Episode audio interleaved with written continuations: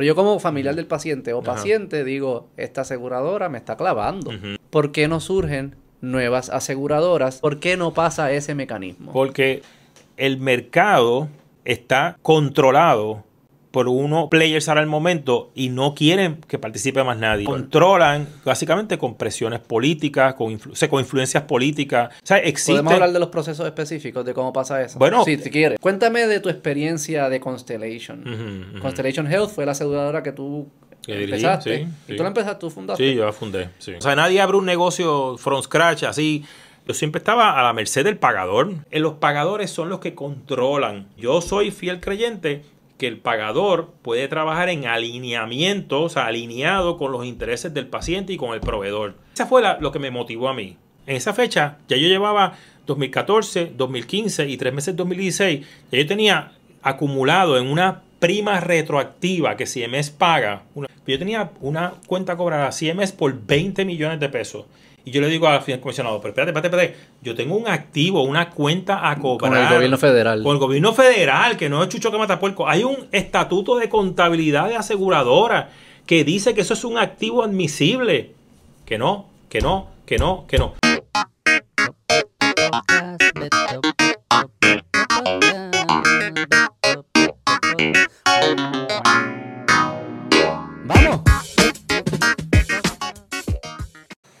Hola Iván. Hola Beto. ¿Cómo estás? Bien, bien, bien, bien. Bienvenido al podcast. Gracias por la invitación, gracias. Vamos a hablar un, ratito de salud. Sí, sí. De tu trayectoria, del sistema, de todo. Tú estuviste escuchando algunas de las, de las intervenciones que he hecho con la, con la doctora Silva, los que yo hice solo. Los escuché, los escuché, bien interesante, interesante. ¿Por dónde estoy fallando? ¿Qué, qué, qué, qué, qué vacío hay en mi, eh, en lo que has escuchado hasta ahora. Pero no, eh, esto es un asunto de, percepciones. O sea, es tu percepción basado obviamente en, la información que tú tienes disponible, en lo que tú has visto. Como lo analizas, en una lógica. Como tú lo analizas. Pero obviamente tal vez la, lo que una persona como yo puede ayudarte, contribuir o, retarte o discutir contigo es el insight. Sí, tienes mucha experiencia. El insight. Porque donde se hacen las cosas. yo he estado, yo he estado, como dicen mis compañeros de profesión, que yo he estado en el lado este malo negro de la fuerza. Yo he estado ahí adentro. obviamente porque soy proveedor de servicios de salud, soy administrador de servicios de salud, este, de hospital específicamente. Estuve 26 años ahí y he estado los últimos ya 11 años en, en las aseguradoras, en los pagadores. O sea, que he estado en el lado oscuro de la fuerza, como dicen en la industria. Este, y ese insight posiblemente es lo que cambia. Puede, puede ayudar a cambiarte tus percepciones, tus opiniones, tus posiciones. Eso, eso es todo. Pero obviamente eh, me, gustó mucho escuchar que, has hecho tu análisis, que lo has hecho y que has ido a buscar información, ¿verdad? En el claro. estado financiero y eso. Y eso sí, a mí me parece que esto es un tema extremadamente complicado que ningún país del mundo ha descifrado. Es tan complicado. Hay sistemas que funcionan bien para algunas cosas, mal para otras. Estados Unidos, tú puedes ir a Estados Unidos, Suiza, Singapur, todos tienen sus cosas buenas y malas. y parece que parece que hay mucho trade-off también. Como que lo que es bueno en Estados Unidos es malo en Suiza. Y lo que es bueno en Suiza es malo en Estados Unidos. Parece que es como un trade-off que, están Es que hay uno, una serie de elementos. Primero, hay, hay muchos, muchos ángulos que tú puedes usar para estudiar, como tú estás estudiando sistemas de salud a nivel de mundiales, pues tiene, hay muchos ángulos, están, y, como tú dices, tú puedes tener un trade-off, tú vas a ceder una cosa porque vas a lograr otra. En el caso, ¿verdad? Vamos a los parámetros más básicos, estos ángulos más básicos casi siempre son los económicos, ¿verdad? Este, ¿Cuál es el sistema que más costo efectivo es? O sea que y la efectividad se, se mide en términos de cuánto te cuesta por persona. Pero entonces detrás de ese costo hay un montón de otros elementos que, ¿sabes? De cuánto cuestan las medicinas, que Estados Unidos es el campeón de las más caras del mundo, ¿verdad? Este, Ese, nada más es un driver altísimo o importantísimo y que, y que sube los costos este, bastante dramáticamente. Están esos elementos económicos, pero también están los elementos salubristas, porque el, los estados de salud de las poblaciones se pueden medir. O sea, tú puedes determinar el estado de salud de, una sociedad por la incidencia de enfermedades crónicas, por este, las enfermedades agudas, o sea, este, cosas como los, hasta los traumas, cuántos accidentes de tránsito, cuánta gente se suicida, todo, todo hay, hay parámetros salubristas para tú determinar cuán saludable es una población. Claro. Y, y, y, pues, y, y tú, los trade-offs están entre cuánto tú vas a, a darle énfasis a tu, a tus métricas de estado de salud de una población versus tu costo. Ahí está, ahí está posiblemente los trade-offs más dramáticos. Claro. Este, y y cada, cada sociedad, cada país, pues le da prioridad a una cosa a la otra. Sí, he escuchado también que es como, creo que son las tres, calidad, accesibilidad y costo. Y, y dicen, tú no puedes optimizar las tres a la vez. Tú puedes hacer calidad y accesible, pero va a ser caro. Tú puedes hacer calidad y barato, pero va a haber fila. Sí. Tú puedes hacer Sí. barato y sin fila, pues la Sí. calidad no va a ser la mejor. Hay cosas especializadas que no se van a poder ofrecer. Tú tienes que decidir dónde te quieres A- parar. a, en esa- a nivel, o sea, eso eventualmente lo que el mejor, vamos a decir, lo, lo mejor que va a ser para la sociedad, ¿verdad? Para el individuo en su en lograr su mejor estado de salud posible con un acceso razonable y bajo un costo razonable. Y todo va a ser, todo se va eventualmente a, a nivelar. Pero, pero mm, como tú dijimos antes de que empezara el programa, no va a haber un sistema perfecto. Lo que va a haber uno, uno mejor que otro, más mejor, como dicen por ahí en la, en la calle, pero no necesariamente va a haber un sistema perfecto, porque así mismo, porque hay, hay los trade-offs, una cosa que tiene que ceder para, y un sistema de valores. Hay sociedades que valoran una cosa y otras Sí, valoran otra. este, y, entonces está- están ahí, si tú vas a, a otros elementos, ¿verdad? Pero eso ya, ya estás entrando a cosas muy específicas, como podría ser las predisposiciones genéticas que puede tener una población, o sea, como, como cuando se comparan el, el afroamericano con el blanco o el latino, ejemplo, la diabetes, que es una condición Claro. crónica Sí, sí. que tiene unas secuelas de costo de salud increíbles Claro. y, y hay diferencias este, que tienen que ver con sí. genéticas y con, Y con culturales. determinantes sociales, que es el término ahora que usan. Más que cultura, determinantes sociales. No, no es lo mismo una persona que se crió en, ¿verdad? en un estado de pobreza extremo a una persona que se, que se crió en una clase media o clase media alta Sí. o lo que sea. Sí, a mí no eso- me gustan esos los determinantes sociales, nunca me ha gustado No, ese, es- ese concepto. Sí, sí. Porque es como, como que el individuo no tiene nada que hacer, es como que es todo, está todo dado, ¿verdad? Como que si naciste en esto y esto, te chavaste. Hay que arreglar la pobreza del mundo para que tú puedas ser saludable. Esa- mira, yo puedo hacer cosas yo como individuo, yo puedo tomar decisiones distintas. Ah, Ahí, ahí, ahí, ahí estás entrando en un elemento que, que, que, ¿verdad? Puede ser, puede ser y puede ser parte de la, puede ser y no puede ser parte de la discusión, que es, que, y es bien interesante, que es el concepto de responsabilidad individual. Lo que tú estás hablando es responsabilidad individual. ¿Te Eso- pegas el micrófono un poquito, sorry? Sí, perdón. O te lo podemos ver si quieres. Ok, de responsabilidad individual. Eso, eso, eso ha estudiado, para que sepas, bien, bien en, en sistemas de salud, especialmente los más avanzados, Sí. porque ese, ese es, que, y tú tienes toda razón, tú puedes ser, vivir en, en, en, medio de la, de la África este, subsahariana, bueno, pues abajo, ahí al lado del desierto Sahara. Digo, todos vivíamos, sí, sí. todos vivíamos en la Vivimos extrema ahí. pobreza. Y tú puedes tener un, un nivel de salud porque tú asumiste tu responsabilidad Claro. de tratar de alimentarte lo mejor posible dentro de las circunstancias que Correcto. tienes, etcétera, etcétera. Hábitos de vida, Hábitos, no, o sea, no- ejercicio, no, fuma, no, ese tipo de bebe, cosas. duerme. Sí, entonces todo eso son cosas que tú asumes, pero no se pueden asumir como dadas. O sea, las sociedades, Correcto, correcto. para sí. por- propósitos de poder lograr ese mejor estado de salud, tiene que incluir eso dentro de cualquier programa social, que es el tú educar a la gente Claro. para que asuman su responsabilidad individual. Tú puedes crearle todo Sí, el estoy de acuerdo, estoy de sistema acuerdo. salud más, más brutal del mundo, pero si la gente no se preocupa por cuidarse y por, y por accesar el sistema, porque hay cosas que no se puede... Pero yo creo que también se hace un brinco bien rápido de que, de que con educación la gente cambia sus hábitos. Y yo conozco gente bien educada que sabe que no se puede comer los cinco Big Macs. Sí, y se come los... se- Sí, pero al- la, la educación tú la estás midiendo en términos de tal vez de grado académico, pero no es grado académico. Es, es educación- No, pero hay gente que tiene acceso a la información, se lo han dicho un Sí. millón de veces, la saben y como quieran los hábitos siguen.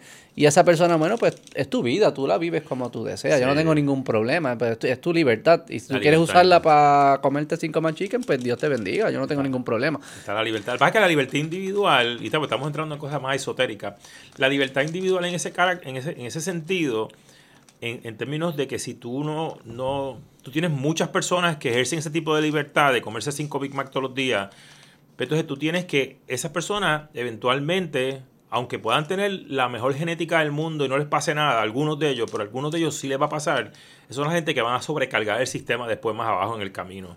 Adiós, porque ellos lo. Pero también yo creo que con responsabilidad individual, yo te dejo, con libertad viene, pues tú asumes la responsabilidad de tus decisiones. No le vayas a cobrar el vecino ahora la diabetes. Lo, que pasa es que los. sí, eso, es la forma. Pero es una filosofía de vida, es como yo lo veo. Como lo que pasa es que los sistemas políticos no están desarrollados así. No, desafortunadamente. los sistemas políticos están desarrollados en que tienen la responsabilidad, así mismo, social, entre comillas de esa persona que se comió los 5 Big Mac y que ahora tiene la diabetes reventada y está sobrepeso y que tiene 20.000 condiciones, la sociedad se va a hacer responsable de esa persona. Entonces lo terminamos responsable y no me disfruta el Big Mac. Lo terminamos cargando todos los que no nos disfrutamos el Big Mac. Es así, es así. Este, Pero yo estaba pensando en eso los otros días porque Ah, poniendo el gobierno a un lado que te obligue a comprar un seguro médico, digamos. Digamos que sea decisión individual, verdaderamente. Cada cual decide si se mete o no se mete. Lo de Obamacare pues queda a un lado. Este, muchas personas, en un futuro yo pudiese, ya estaba pensando, las enfermedades van a parecer menos arbitrarias. O sea, enfermedades que hoy en día pensamos que pasan porque no, sabemos cómo eventualmente vamos a empezar a entender las causas. Y a decir, mira, si tú haces, si te levantas de 9 a 9 y cuarto, no te va a dar cáncer de próstata. Pues, digamos que empezamos a identificar esas causas. Las personas saludables ya van a empezar a decir, yo no me voy a meter en un, yo no necesito un seguro médico. Porque ya yo sé que si yo hago estas cosas, con alta probabilidad no me va a dar nada. O sea que el pote de las personas que participan del seguro médico va a ser más enfermos cada vez. Mientras más sepamos cuáles son las causas, más se va a, deteriorar el pote. ¿Verdad? Eso, eso va para eso. Hay un, ah, que sepas, eso, eso tiene un nombre en la industria de seguros de salud y especialmente en las ciencias actuariales, que se llama selección adversa. Mm. Eso tú estás describiendo, eso está tú puedes buscarlo, googlear la palabra selección adversa y te vas a encontrar que eso es un fenómeno que está totalmente descrito en la literatura de, cómo se estima el costo de una prima de seguro. Y, y, cuando tú practicas eso, eso es, el final de eso es, terriblemente malo. Porque ahora, verdad, las y, este, y tú comentaste algo en tus otros podcasts sobre la industria de seguro, las industrias de seguro se alimentan de lo que llaman de los grandes números. Y son las poblaciones completas. El pote, lo que llaman la los potes, sí, los grandes números, las poblaciones completas, contribuyendo a un pote que, que aunque hay un sector de la población que está sano, ¿verdad? O que consume bien pocos recursos, ese termina financiando con esa aportación que define un actuario, ¿verdad? Lo hacen matemáticamente, con una precisión eh, con, con, este, bastante efectiva termina financiando a toda esa otra gente que no se cuidaron o que tienen predisposiciones genéticas o condiciones que desarrollaron, como puede ser tú, tú puedes tener, te un ejemplo, tú puedes salir ahora mismo a la calle y te pasa un carro por encima, ahí que tú sin querer cruzando la calle, eso no, eso no era parte de ninguna predisposición que no fuera un accidente y te pasó y tú, y tú terminas parapléjico y, y, tú duras 40 años en una cama consumiendo un montón de recursos. Claro ¿Y, quién va a financiar eso si no fue toda la otra gente que pusieron el pote para financiar eso? Porque no hay individuo que pueda pagar eso. Pero en parte se financia porque las personas... ¿Verdad? En mi mundo, digamos que un mundo que ya la suerte se desapareció. Porque nos pusimos tan avanzados. Estoy, estoy, llevando a un extremo para entender el concepto. hipotética, para, para, entender un concepto aquí. Sí, sí, sí. Un mundo donde no existe la suerte ya. Sí, sí, sí. Este, que es raro pensar. Pero sí es, es posible pensar cómo muchas enfermedades que hoy parecen de suerte eventualmente no van a ser suerte. Nos vamos, a, vamos a entender por qué, por qué suceden. Sí, sí, sí, sí. Este, lo que está sucediendo hoy es que personas saludables están siendo parte del pote porque ellos reconocen que existe mucha suerte. y yo quiero ser parte del pote porque si tengo la mala suerte, necesito que alguien me cubra. Sí, sí, es así. Pero, pero un mundo sin suerte, el saludable dice, ¿para que yo voy a meterle al pote? Si yo nunca voy a usarlo. Porque no hay probabilidad de que lo use, o bien bajita. Y ahí entonces los que tienen, los, que no se están cuidando, se tienen que financiar ellos mismos. Bueno, lo que pasa es que vivimos. Tú ¿Entiendes lo que te digo? Sí, lo te entiendo claramente. Bajo, bajo, pero bajo los conceptos de una sociedad moderna que todo, todos vivimos en un sistema social. O sea, ninguno vivimos en una cueva por allá, en el yunque. Todos vivimos en un sistema social. Y ahora la verdad, quien termina pagando eso es el sistema social. Porque eh, eh, aunque no, vamos a que sea, vamos a seguir la idea tuya o el concepto que estás planteando. Tú, tú solamente van a pagar seguro los que tengan ciertas condiciones de salud, porque así se están, se están autoasegurando hasta cierto punto. Porque el que no tiene nada y el que vive y, lo que tiene, o sea, él mismo se autocuida y no tiene. Y, se, no hay riesgo. Y se, y se, financia de su bolsillo también. En caso de que suceda algo, él mismo se resuelve. Porque es tan pequeño que él puede resolver. Él puede resolver con esa, porque así mismo.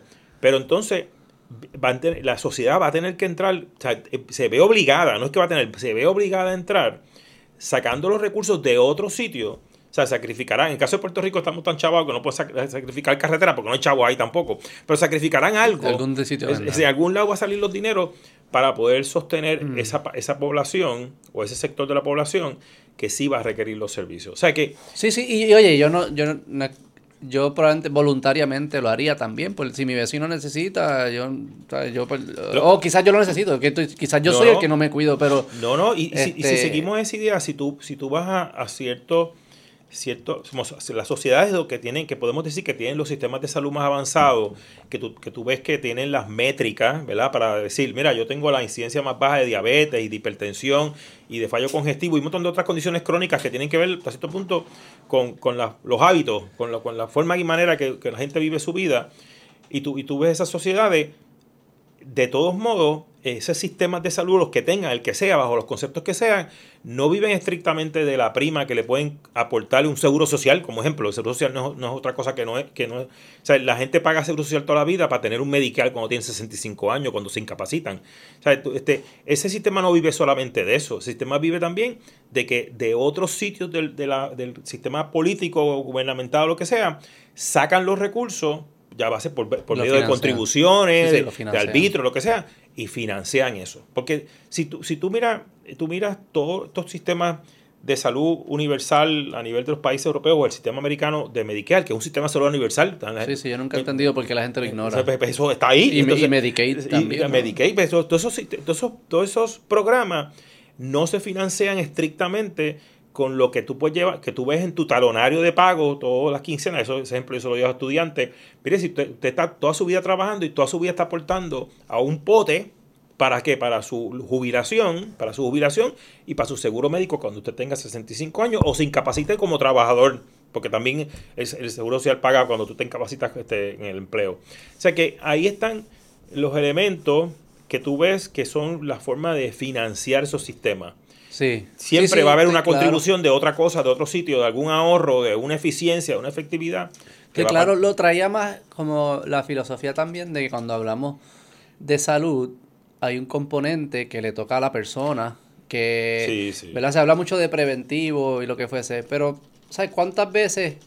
Sé que hay poblaciones que no tienen acceso a cierta información, pero pongamos la población que tiene acceso a información.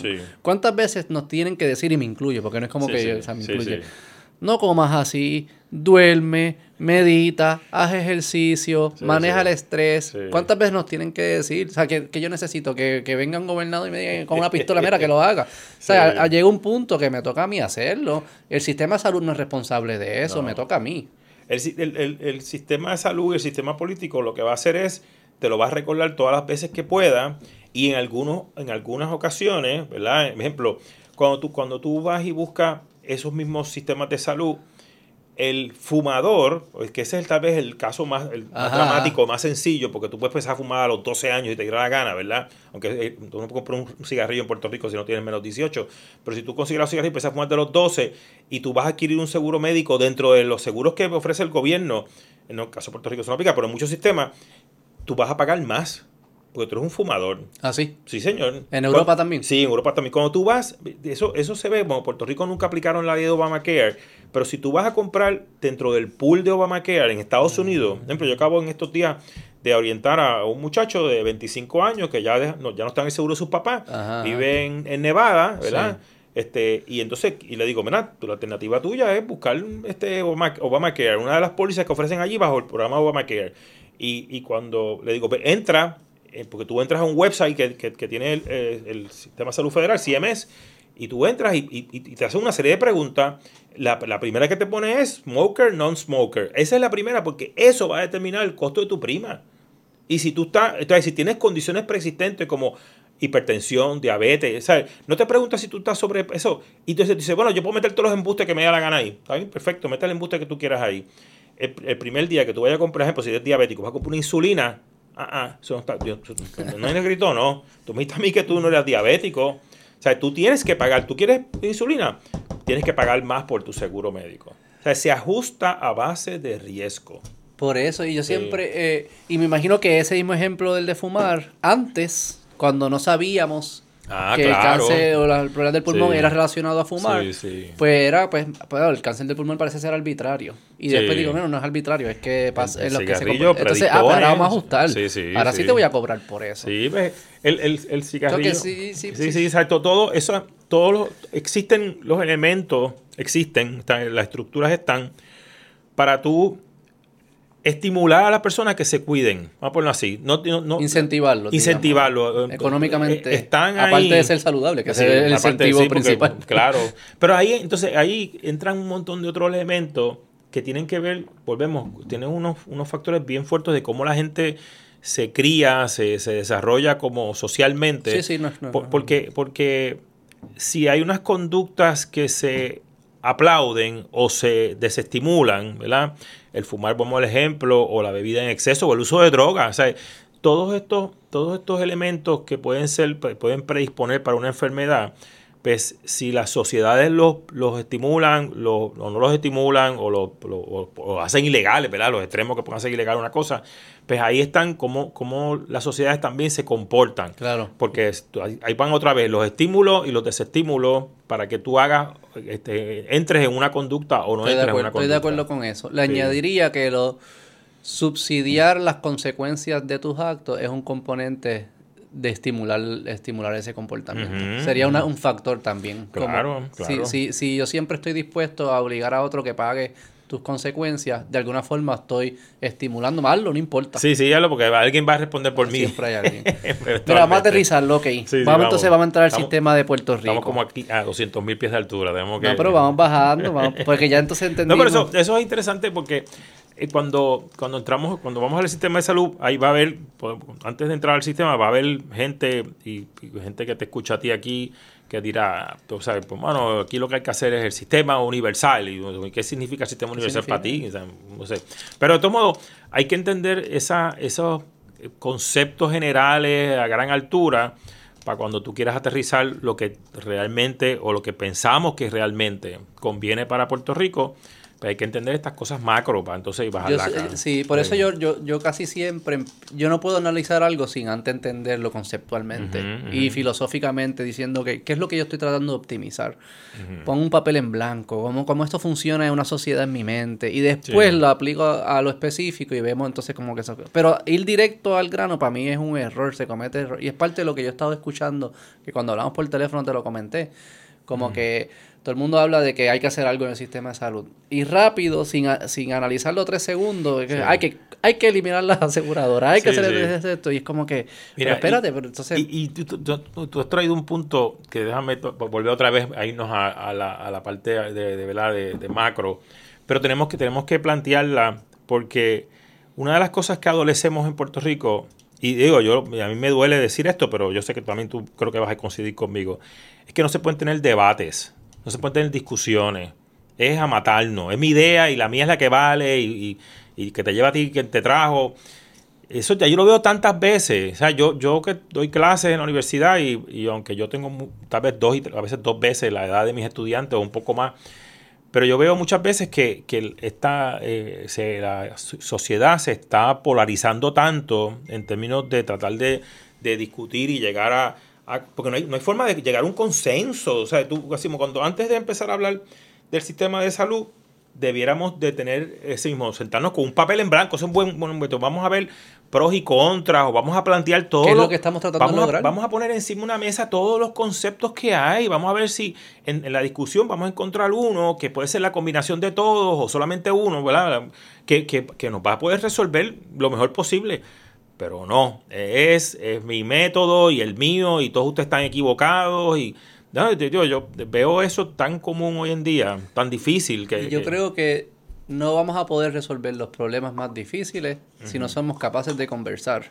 Sí, Personas sí. que pensamos distinto, tenemos que sentarnos y conversar. No podemos asumir mala fe, yo siempre lo digo. Sí. Alguien que piensa distinto a mí, yo no puedo asumir que lo hace por joder. No, no. Lo eh, hace porque llegó a sus conclusiones y yo le digo, tráeme, como yo digo, tráeme los recibos. Bring your receipts, enséñame cuál es tu lógica. Sí. Mira, yo tengo que ser suficiente, intelectualmente honesto para decir tu lógica es mejor que la mía, tienes razón. Es- y si no, demostrarte porque yo pienso que la mía es mejor con lógica, no es gritando, tener nada, eh, mira, No, aquí yo tengo la información, tengo la lógica. Y, y eso se ha perdido. Este, yo creo que los medios no, no hacen un buen trabajo. No, de no eso. ayudan, porque el los medios se alimentan hasta cierto punto de, de crear las controversias. Eso es y, lo que vende. Sí, sí, porque la mente Este es como... le dijo, cabrón. yo- Sí, ay, sí. chisme, qué sé yo qué. Los otros días yo, yo leí a alguien que escribía en, en Twitter, o sí, en Twitter fue que decía que, que por qué los noticieros le daban tanta importancia a toda la gente que mataron. Eso porque lamentablemente la morbosidad de- del, del ser humano, esas son las cosas que le atraen. Tú pones, tú pones ahí un tipo que le pegaron 14 tiros en el piso, le pasó una guagua por encima, lo que sea, y todo el mundo se va a buscar televisión. Mira, ¿viste tal cosa? Pero eso es la morbosidad que tiene el ser humano de por sí. Entonces, pues, como nos están alimentando todo el tiempo de eso, pues no podemos, los medios no nos ayudan a que podamos tener estos, estos procesos de discusión. Eso, y hay un elemento que para mí también es súper importante, que es la falta de educación de la gente, y educación no solamente este, intelectual, ¿verdad? Sí, académica, Sí, sí. sino de, de- de- de- de modales sociales, ¿verdad? De tú sentarte en una mesa y poder discutir. ¿Cuántas veces nosotros no vemos a nuestros líderes políticos en, en estas discusiones que pues, estériles? Porque es que si no, si fueran que tú estás están plantea- haciendo planteamientos razonables. No, eso es No, no, guerrilla. Es, es gritarse, guerrilla. Y, y entonces, entonces, pues, ¿cómo tú puedes sentar gente en una mesa a dialogar sobre los issues que, que afectan el país cuando no puede haber una discusión sincera y, abierta? Y, y tú sabes que tú no estás equivocado, pero yo tengo mi opinión, vamos a ponerlo así. Y yo, escúchame y considéralo. Y si no sirve, pues vamos para otra, vamos a seguir buscando. Sí, Pero sí, nada. no, ese espíritu no existe. Pero eso es lo que estamos tratando de hacer aquí en el, Sí, en los- el mundo de los podcasts, que tenemos un poco más de paciencia. Pero tú me preguntaste por qué son dos horas, tres horas. Sí. Después, ¿cómo resolvemos estos problemas en 15 minutos? No Yo no entiendo. no, no. O sea, el mundo es súper complicado. Si alguien viene con una idea sencilla un problema complicado, ignóralo. Sí. Esa sería mi primera regla. no le hagas caso. No hay soluciones sencillas para problemas complejos. No, no, es así. es así. Este, dale, vamos entonces a aterrizar al sistema de Puerto Vamos Rico. a Puerto Rico. ¿Por dónde quieres empezar? Si quieres, vamos a empezar, ¿cuáles son los stakeholders? ¿Cómo, cómo funciona el sistema? ¿Cuáles son los players? ¿Cuáles los incentivos que tienen? ¿Cómo se relacionan con e- entre sí? Bueno, yo, lo, yo primero, vamos a hablar de eso de los stakeholders, pero lo la primera premisa para mí, y esto es algo que yo lo digo en la clase hay estudiantes hasta que se me ofenden a veces, en Puerto Rico no hay un sistema, no hay un sistema de salud. En Puerto Rico hay un montón de elementos por ahí que se dividen en esos, básicamente esos tres, tres bueno, puedo decir cuatro stakeholders principales, este, pero no hay un sistema. No, no hay un- una coordinación entre estos stakeholders, entre estos cuatro componentes que podemos definir que son los participantes del sistema y, y hasta que el sistema no, de, de lo que sea, de, la, del- del- de los ¿Cómo tú- servicios de cuál, salud. cuál es la diferenciación que estás haciendo? Porque lo que pasa es que yo, cuando yo, yo hablo de un sistema, parto de la premisa de que sí hay comunicación entre ellos, comunicación oficial, que hay formas de medir las cosas que pasan, los eventos, los sucesos, las, las interacciones entre los elementos, los, los stakeholders, los que tienen participación de lo que tiene que hacerse. Cuando eso no existe, pues para mí no es un sistema. ¿eh? Yo le llamo eso un no se 20 hablan, tú. ¿cómo se- pero Un se 20 tienen- tú. se tienen que hablar de Un alguna 20 forma, No, ¿no? no, lamentablemente. Ni no- por email, No, o sea, no hay, no hay comunicación. Pero hay contratos entre ellos. Sí, y- pero esos contratos no son, los contratos son unas reglas de juego que están ahí, pero no, los contratos no obligan a las partes, y entonces, me encanta lo que me estás diciendo, los contratos no obligan a las partes, a menos que sea una, una, cosa específica, como tú decir, de, y por eso uno de los stakeholders es el regulador, que el regulador diga, yo quiero que tú me reportes lo que pasa con esta, este proceso o este evento, eso sí, pero con todo eso, no necesariamente el regulador está comunicándose continuamente con ese, vamos a ver, en este caso, un regulador con un proveedor diciéndole, mira, tienes un problema con tal cosa, con tal indicador, no estás cumpliendo. Esas cosas se hacen a veces retrospectivas, después de 3, 4 años. Mientras tanto, todo eso por ahí para abajo está al garete, literalmente al garete. Hago un poco el pushback por el sentido de que Sí, sí, no quiero confundir parece ser que lo que dice es que como no hay no hay un coordinador o un regulador, no hay que- integración entre ellos. pero ¿no? pudiese existir, hay sistemas que funcionan bien sin que haya un coordinador central. Bueno, porque hay. Muchos, porque- la mayoría, Bueno, porque no tiene que haber un. Estamos de- estamos de acuerdo en eso. Lo que sí tiene que haber es una estructura para que los sistemas se comuniquen y se integren uno con otro. Porque las eficiencias del sistema van a depender de esa integración. Estamos de acuerdo. Eso, eso va a pasar. Eso- estoy de acuerdo. Sí. Y algo que se siente, y corriendo si estoy mal desde afuera, es que por alguna razón ellos se, se ven como ene- enemigos. Ah, no, sí, sí. Y eso El- para mí no tiene ningún sentido. Las premisas son, eh, eso también lo doy en mi clase, son premisas de adversarios. Pero eso no tiene sentido. No para tiene mí. sentido. Porque yo decir, yo estaba pensando como que yo escucho gente que dice, yo soy pro doctor, y el otro, yo soy pro asegurador, y otro, yo soy pro paciente, y yo, es que lo mejor para el paciente es ser pro doctor, pero lo mejor para el doctor es ser pro asegurador, lo mejor para la aseguradora es ser pro, o sea, todas estas cosas, es como yo decir, lo mejor para mi matrimonio es yo ser pro yo.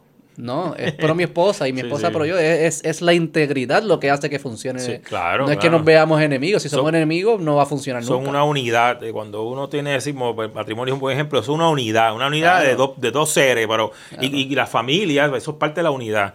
En, el, en el caso de- del sistema de salud, pues, yo, yo hago ese énfasis de que no existe un sistema porque no hay esa integración, no se logran las efectividades, las eficiencias que se necesitan que se logren, especialmente para buscar resultados, resultados positivos, porque no hay esa estructura, no existe esa estructura. Ok, eso que no hay un sistema como tal porque ya sea no hay un coordinador o los players, los stakeholders, los participantes mismos no están integrados de la forma más No óptima. están, la, la- tal vez no sé la palabra en español, están gear. O sea, tú tienes que tener, como todo sistema mecánico, tú tienes que tener un piñón empujando otro y empujando otro, ¿verdad? Esos, esos sistemas mecánicos son así. Sí, como las hormigas. Cuando tú ves las hormigas, que parece que como que Sí, no hay nada. Yo no sé, no creo que haya nadie diciendo vete tú para acá, pero No, hay no, como no. hay algo que está pasando que como que tiene y- sentido. Y, dejan eh, una, una, ellos dejan una corriente de, de una cosa que las hormigas tienen que seguir todas ellas, que de- una, un- una sustancia que ellas huelen y saben que por ahí es el camino para llegar al nido. o sea, pues claro. Sí, pues, como mágico. sí, Aquí tú dices que es más clunky, es como clunky lo que no, tenemos. lo que tenemos. de verdad.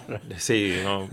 Pero, pero vamos, vamos a partir de premisa de que, de que con todo eso el sistema algunos resultados da, porque no voy a decir que funciona. la gente no se está muriendo. Sí, da- da- eh, algunos resultados da. Vamos a ponerle eso, es el positivo que hay, hay su- resultados Es da. mejor que unos otros sistemas del Pues mundo. A claro, de esa pues vamos, hay, hay- hay sitios donde no existen ni niveles de cuidado. En Puerto Rico por lo menos existen niveles. Pero entonces, eh, eh, pues lo que- pero lo que falta, esa integración, que es una cuestión de, otra palabra en inglés que es willingness, ganas de hacerlo, porque hasta cierto Voluntad. punto, voluntad. Pues tenemos que tener esa voluntad para que, para que se dé lo que necesitamos que se dé. Pero Yo- vam- vamos, Déjame hacerte una Sí. pregunta, te la, te la planteo y entonces yo creo que te, te ayuda a ver cómo, cómo, yo- cómo podemos profundizar lo próximo. A mí me gustan los sistemas orgánicos. Por eso traigo las hormigas y eso. Sí, sí. Yo no creo en los sistemas de que alguien esté ahí con una pistola diciendo, vamos, usted tú para allá, tú para allá". Yo no creo que eso produce lo mejor. ¿Por qué, por qué no existen incentivos en el sistema mismo para que fuerce la integración? Para que ellos reconozcan, es que lo mejor para nosotros es integrarnos para mi propio bien. Ok. Es integrarnos. Te voy, te voy a decir por qué no hay. Y, y vamos, va- o sea, porque yo entiendo que no hay. Tú, tú me, me- ¿cómo se llama? Me coges la, la- mi percepción, mi, mi opinión. No, no, a- claro, tú a tienes- face value, como tú. que- Claro que sí. Ok, vamos a empezar, vamos a ir para atrás. Los, los, para mí hay cuatro stakeholders aquí. O sea, hay cuatro entes que, que tienen in- unos intereses particulares importantes y que cada cual de ellos pues, tiene que buscar eventualmente su integración. Viene, lo pasamos por los pacientes, están después los proveedores, los proveedores que ahí están todos los niveles, desde hospitalario, médico individual, laboratorio, la farmacia, todo el que tenga que ver con prestar un servicio o proveer algo que, que va a redundar en, en el cuidado del paciente. Están los, los aseguradoras, las pagadoras, los pagadores, ya sean gubernamentales o, o- Privado. o privados. Y entonces están los reguladores, ese, ese cuarto, cuarto poder, si queremos así, como pasa en las sociedades, que en el caso de la sociedad son la prensa, ¿verdad? Pues, pues el cuarto poder, pues ese, ese que te está haciendo el oversight, que hasta Sí, este sí, punto se parece mucho, como, como la prensa debiera de funcionar también haciendo oversight, pues este, esa, esa supervisión general la tiene que existir en el sistema.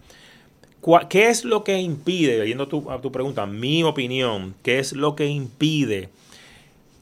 Es un elemento que tiene, un, o sea, tiene unos factores humanos bien sólidos, ¿verdad? Bien profundos, pero también tiene sus presiones económicas sus factores económicos, que son los intereses individuales, la alineación de intereses que tiene que ocurrir entre el, el, el paciente, el proveedor, el pagador y el regulador. Esa alineación de intereses que tiene que ocurrir para que se den las eficiencias y las efectividades de un sistema, eso es lo que está encontrado. Esos intereses están encontrados al momento. Ok, y, Y están encontrados, y vamos a, vamos a entrar en, uno de los, para mí, los conceptos más básicos de, del sistema, que es, y te voy a hacer una pregunta, a ver si tú me la contestas. Ok, yo sé que no. Y puedes hacerme todas las preguntas que tú quieras. si, tú, si tú conoces la definición de lo que es, en, en inglés, el the golden rule, el golden rule. ¿Has escuchado el, la, la, regla de oro? Hay unas reglas de oro filosóficas y están... Ah, digo, la, la, de don't do unto others what you want to do unto... Ese, es lo que no hagas a los demás lo que tú quieres que te hagan sí, a ti. Sí, sí, sí. Eso sale de, de, de, Marcos Aurelio. Este es, este es el César. Básico. eso es, básico. Humanos 101. Eso es así. Sí. un y cómo ser humano, esa es de las primeras reglas. Es el Golden Rule. El Golden Rule se modifica en el sistema de salud y para mí, yo le digo a estudiantes que el Golden Rule en el sistema es who, who has the gold makes the rules el que tiene el oro hace las reglas. Entonces, en, el sistema de salud que vivimos, el norteamericano y el de Puerto Rico, ¿verdad? Porque nosotros somos un apéndice de, de la forma que el sistema americano está montado. Los pagadores gubernamentales o privados son los que establecen las reglas. Entonces, las reglas al momento son las que impiden, la forma que las reglas están estructuradas, son las que impiden, o no se, no se impidan, dificultan, porque no es que la impiden, no lo prohíben, pero dificultan el alineamiento de intereses entre cada una de las partes. Dime ejemplos de Un ejemplo. Tú tienes el ejemplo del médico que quiere practicar o, atender, dar un tratamiento a un paciente, para ir unas cosas bien básicas. Un tratamiento, yo le quiero ordenar el medicamento X y el plan médico, el pagador me dice, no, no puedes usar el medicamento que tienes que usar el Y antes o el, o el B antes. Para llegar al C tienes que usar el B antes, A, B y C. Entonces el, médico dice, no, pero es que yo entiendo, mi criterio es que el mejor medicamento para ese paciente es el medicamento C. Y el plan médico, no, no, porque mi interés como plan médico y por lo que yo entiendo, que yo interpreto a la literatura, de la literatura científica, ese paciente, vamos a ver si puede resolver con el medicamento B porque es más barato. Le pregunto, eso cuando la aseguradora hace eso, ¿eso es otro médico en la aseguradora? Lo, sí, la, la contación es que sí. Eso, eso los médicos lo saben, pero a veces se van a programas como el tuyo y lo dicen, que es que... un tipito ahí que nunca estudió medicina. No, no, no, no, no. Todos los, vamos a decir, todos los, los criterios que usan las aseguradoras están basados en lo que dicen las academias o sea, las aseguradoras no crean, no tienen unas academias de medicina, academia de medicina interna, de neumología, de pediatría. Eso no se lo sacan las aseguradoras, manga. Allí alguien estudió en uno, en, alguien hizo una investigación científicamente aceptable y que está publicada, que el medicamento B resuelve lo que el C, pero lo resuelve el, el costo por unidad, la pastillita. Es más económico, digamos. Es más económico, eso es todo. Y la aseguradora en eso, por su por sus intereses, por sus intereses, porque ahí podemos, podemos la palabra interés, hay que entenderla y darle la fuerza que tiene. Por sus intereses, ella va a obligar, porque le va a decir, no, no, no, tú quieres el C, el medicamento que tienes que darle es el B, el C lo tienes, tú lo quieres dar, yo no voy a cubrir, el paciente lo tiene que pagarle su bolsillo. Y, muchas veces, bueno, en algunas ocasiones el paciente saca su chavo y se lo paga el, C. Pero, dame, vamos a ese ejemplo porque me gusta. Vamos, vamos a ese ejemplo hay ocasiones que era cierto lo que dice la aseguradora. Que el B hace lo que hace C más económico. Sí. Y hay ocasiones que no. Sí. Por eso, por, eso yo digo como que cuando las denegaciones no son malas ni buenas, ni las aprobaciones son buenas y malas. Eh, depende si tomar la decisión correcta. Pero ese ejemplo que tú estás, ese ejemplo, para que sepas, ese concepto lo vienen las aseguradoras todo el tiempo. ¿Y qué es lo que pasa?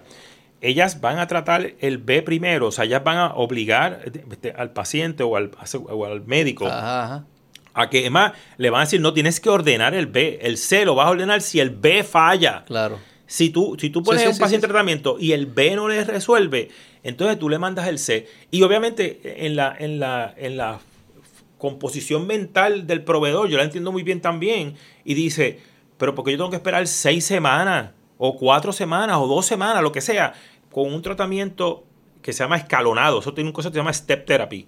Un, tratamiento escalonado donde yo voy a pasar primero por el B cuando yo estoy seguro. Porque ese paciente está al frente mío. es lo que le dice. No, la aseguradora no tiene el paciente al frente. Pero yo estoy seguro que ese paciente lo que le conviene es el C. Porque yo, yo médico, en mi experiencia, en mi práctica, yo entiendo que el C es el que le resuelve. Porque mi experiencia es que el C es mejor que el B. Pero eso es su experiencia, cuando tú tienes todo un montón de documentación científica que dice no, que el B lo resuelve a, una fracción del costo. O que ahí lo que tuviese que sofisticarse es la literatura académica que dice, en estas ocasiones C es mejor que B siempre. Y ahí se ajusta el proceso, ¿no? Bueno, déjame darte, un, un paso para atrás porque ahí vamos a ver otra vez a los intereses. Sí, sí, yo estoy claro de los intereses. Vamos, vamos atrás, porque Lo, que, lo que pasa es que nuestro sistema o sea, todo nuestro sistema tiene muy buenas cosas, pero tiene cosas bien malas. O nuestro sistema no, nuestro, nuestro marco de referencia, porque la palabra sistema la usamos, pero yo creo que estemos claros. Mi premisa es estipularlo. El antisistema. Que, no hay sistema en Puerto Rico. Pero volvemos a la cuestión de, de que es muchas veces el driver del costo de ese medicamento. No es necesariamente el que el costo de fabricarlo es más barato. El, posiblemente es que el costo del medicamento C está determinado por una fuerza tercera, que en este caso es el profit de la farmacéutica, que sabe que en Estados Unidos, porque ese mismo medicamento, el C, posiblemente vale igual que el B en Europa o en Canadá o lo que sea, pero en Estados Unidos saben que le pueden meter doble de precio al C porque va a haber alguien que lo va a pagar. Sí, sí, yo, estoy, yo he hablado de eso antes. Sí, yo sé. Yo pero, pero lo que yo siempre le digo a la gente, ojo, ojo, porque si tú le dices a la farmacéutica, cóbrase al precio de Europa en Estados Unidos, quizás C no existe. No, no, no está disponible para Estados Unidos. No lo hago. No lo hago. No, no, no, lo hago disponible, lo sigo fabricando por allá por Irlanda y solamente se lo provee al, mercado europeo y no viene para Estados Unidos. Por eso, eso que hay aquí sí. es todo un sistema vivo de No es como que tú le dices a la farmacéutica, ahora no puedes cobrar nada y ellas van a seguir haciendo lo mismo. Por eso, no lo hago. Ahí, ahí estamos, ahí entramos. Es complicadísimo. Y, y, y yo te puedo decir a ti que yo no, yo bajo ninguna circunstancia, yo creo que nadie interprete que yo soy un socialista, que yo creo en los controles de precios. No, o sea, eso no es lo que, lo que tenemos que hacer. Lo que sí tenemos que hacer es proveerle, proveer al, al, a lo que sea, a la estructura de prestación de servicio, las alternativas más costo efectivas. O sea, en esa parte, en esa parte, ¿qué es lo que hacen los, los gobiernos especialmente los que tienen sistemas de salud nacionales, pues ellos compran los medicamentos de todo el mundo. Cuando la razón por la que, que ese medicamento C en Europa vale una fracción, porque vamos, el sistema español, porque allá compran ese medicamento C en unas cantidades, unos volúmenes brutales que la farmacéutica puede decir, no es el uso esporádico que le van a dar al medicamento C, es que lo van a usar todo el tiempo. Y yo entonces le doy un precio más bajo a, Canadá o España o Inglaterra, farmacéutica, porque me están comprando 10 veces el volumen. O sea, las fuerzas de, sí, entiendo esa lógica. oferta y demanda a la hora verdad. Ahí sí te van a respetar el C. Dicen, espérate, aquí, nos queda, aquí gastamos un montón de C, dale C. No, por, eso, pero, pero ahí viene, ahí sí se, Mira qué interesante lo que estamos hablando. Se neutraliza los estímulos de, económicos de coger el B porque en ese me ahorro más dinero que, o sea, yo, yo pagador me ahorro más dinero porque si el C me cuesta igual, a la hora de verdad, si el C me resuelve el problema del paciente de forma más rápida y más efectiva, es mejor. Me, cuesta menos como aseguradora. Ese, ese, yo solo vi, yo viví eso todo el tiempo. O sea, en mi vida, en el lado oscuro de la fuerza, estando dentro de la aseguradora, yo veía eso continuamente. Yo podía ver cuando un medicamento, aunque fuese más costoso, daba una efectividad de tratamiento. Yo tengo un ejemplo que es de libro de texto, pero, pero tú lo, es así como es. Hay una condición que se llama hipertensión pulmonar. Es una condición, en Puerto Rico pueden haber, qué sé yo, 5 o 7 mil personas que tienen hipertensión pulmonar. es una condición que requiere unos medicamentos bien costosos. O sea, la, la, farmacoterapia, lo que, lo que cuesta manejar ese paciente para mantenerlo dentro, dentro de un estado de salud razonable, te puede costar 10, 15 mil pesos mensuales en medicamentos. Fácil. Mm. ¿Qué pasa? Si yo le doy ese medicamento a los pacientes, el medicamento que nos cuesta 10, 12 mil pesos mensuales, hay un elemento bien importante. Si yo no le doy ese medicamento, vamos a ver, si yo no doy ese medicamento, antes eh, para llevarte la, la, idea correcta, si yo no te doy ese medicamento, ese paciente se va a complicar y va a terminar, y yo lo vi con mis ojos, ese paciente tenía 12 hospitalizaciones al año. 12, o sea, todos los meses ese paciente entraba por una sala de emergencia con un problema respiratorio y terminaba hospitalizado 10 días. 10 días. Mm. ¿Qué, cuesta un, día paciente en un hospital aquí? mil, mil dólares. Sí. Ok, mil dólares. 10 mil dólares mensuales. Mensuales. Mensuales. Más la sala de emergencia que puede costar 500. Ponle, ponle 10 mil, 11 mil pesos.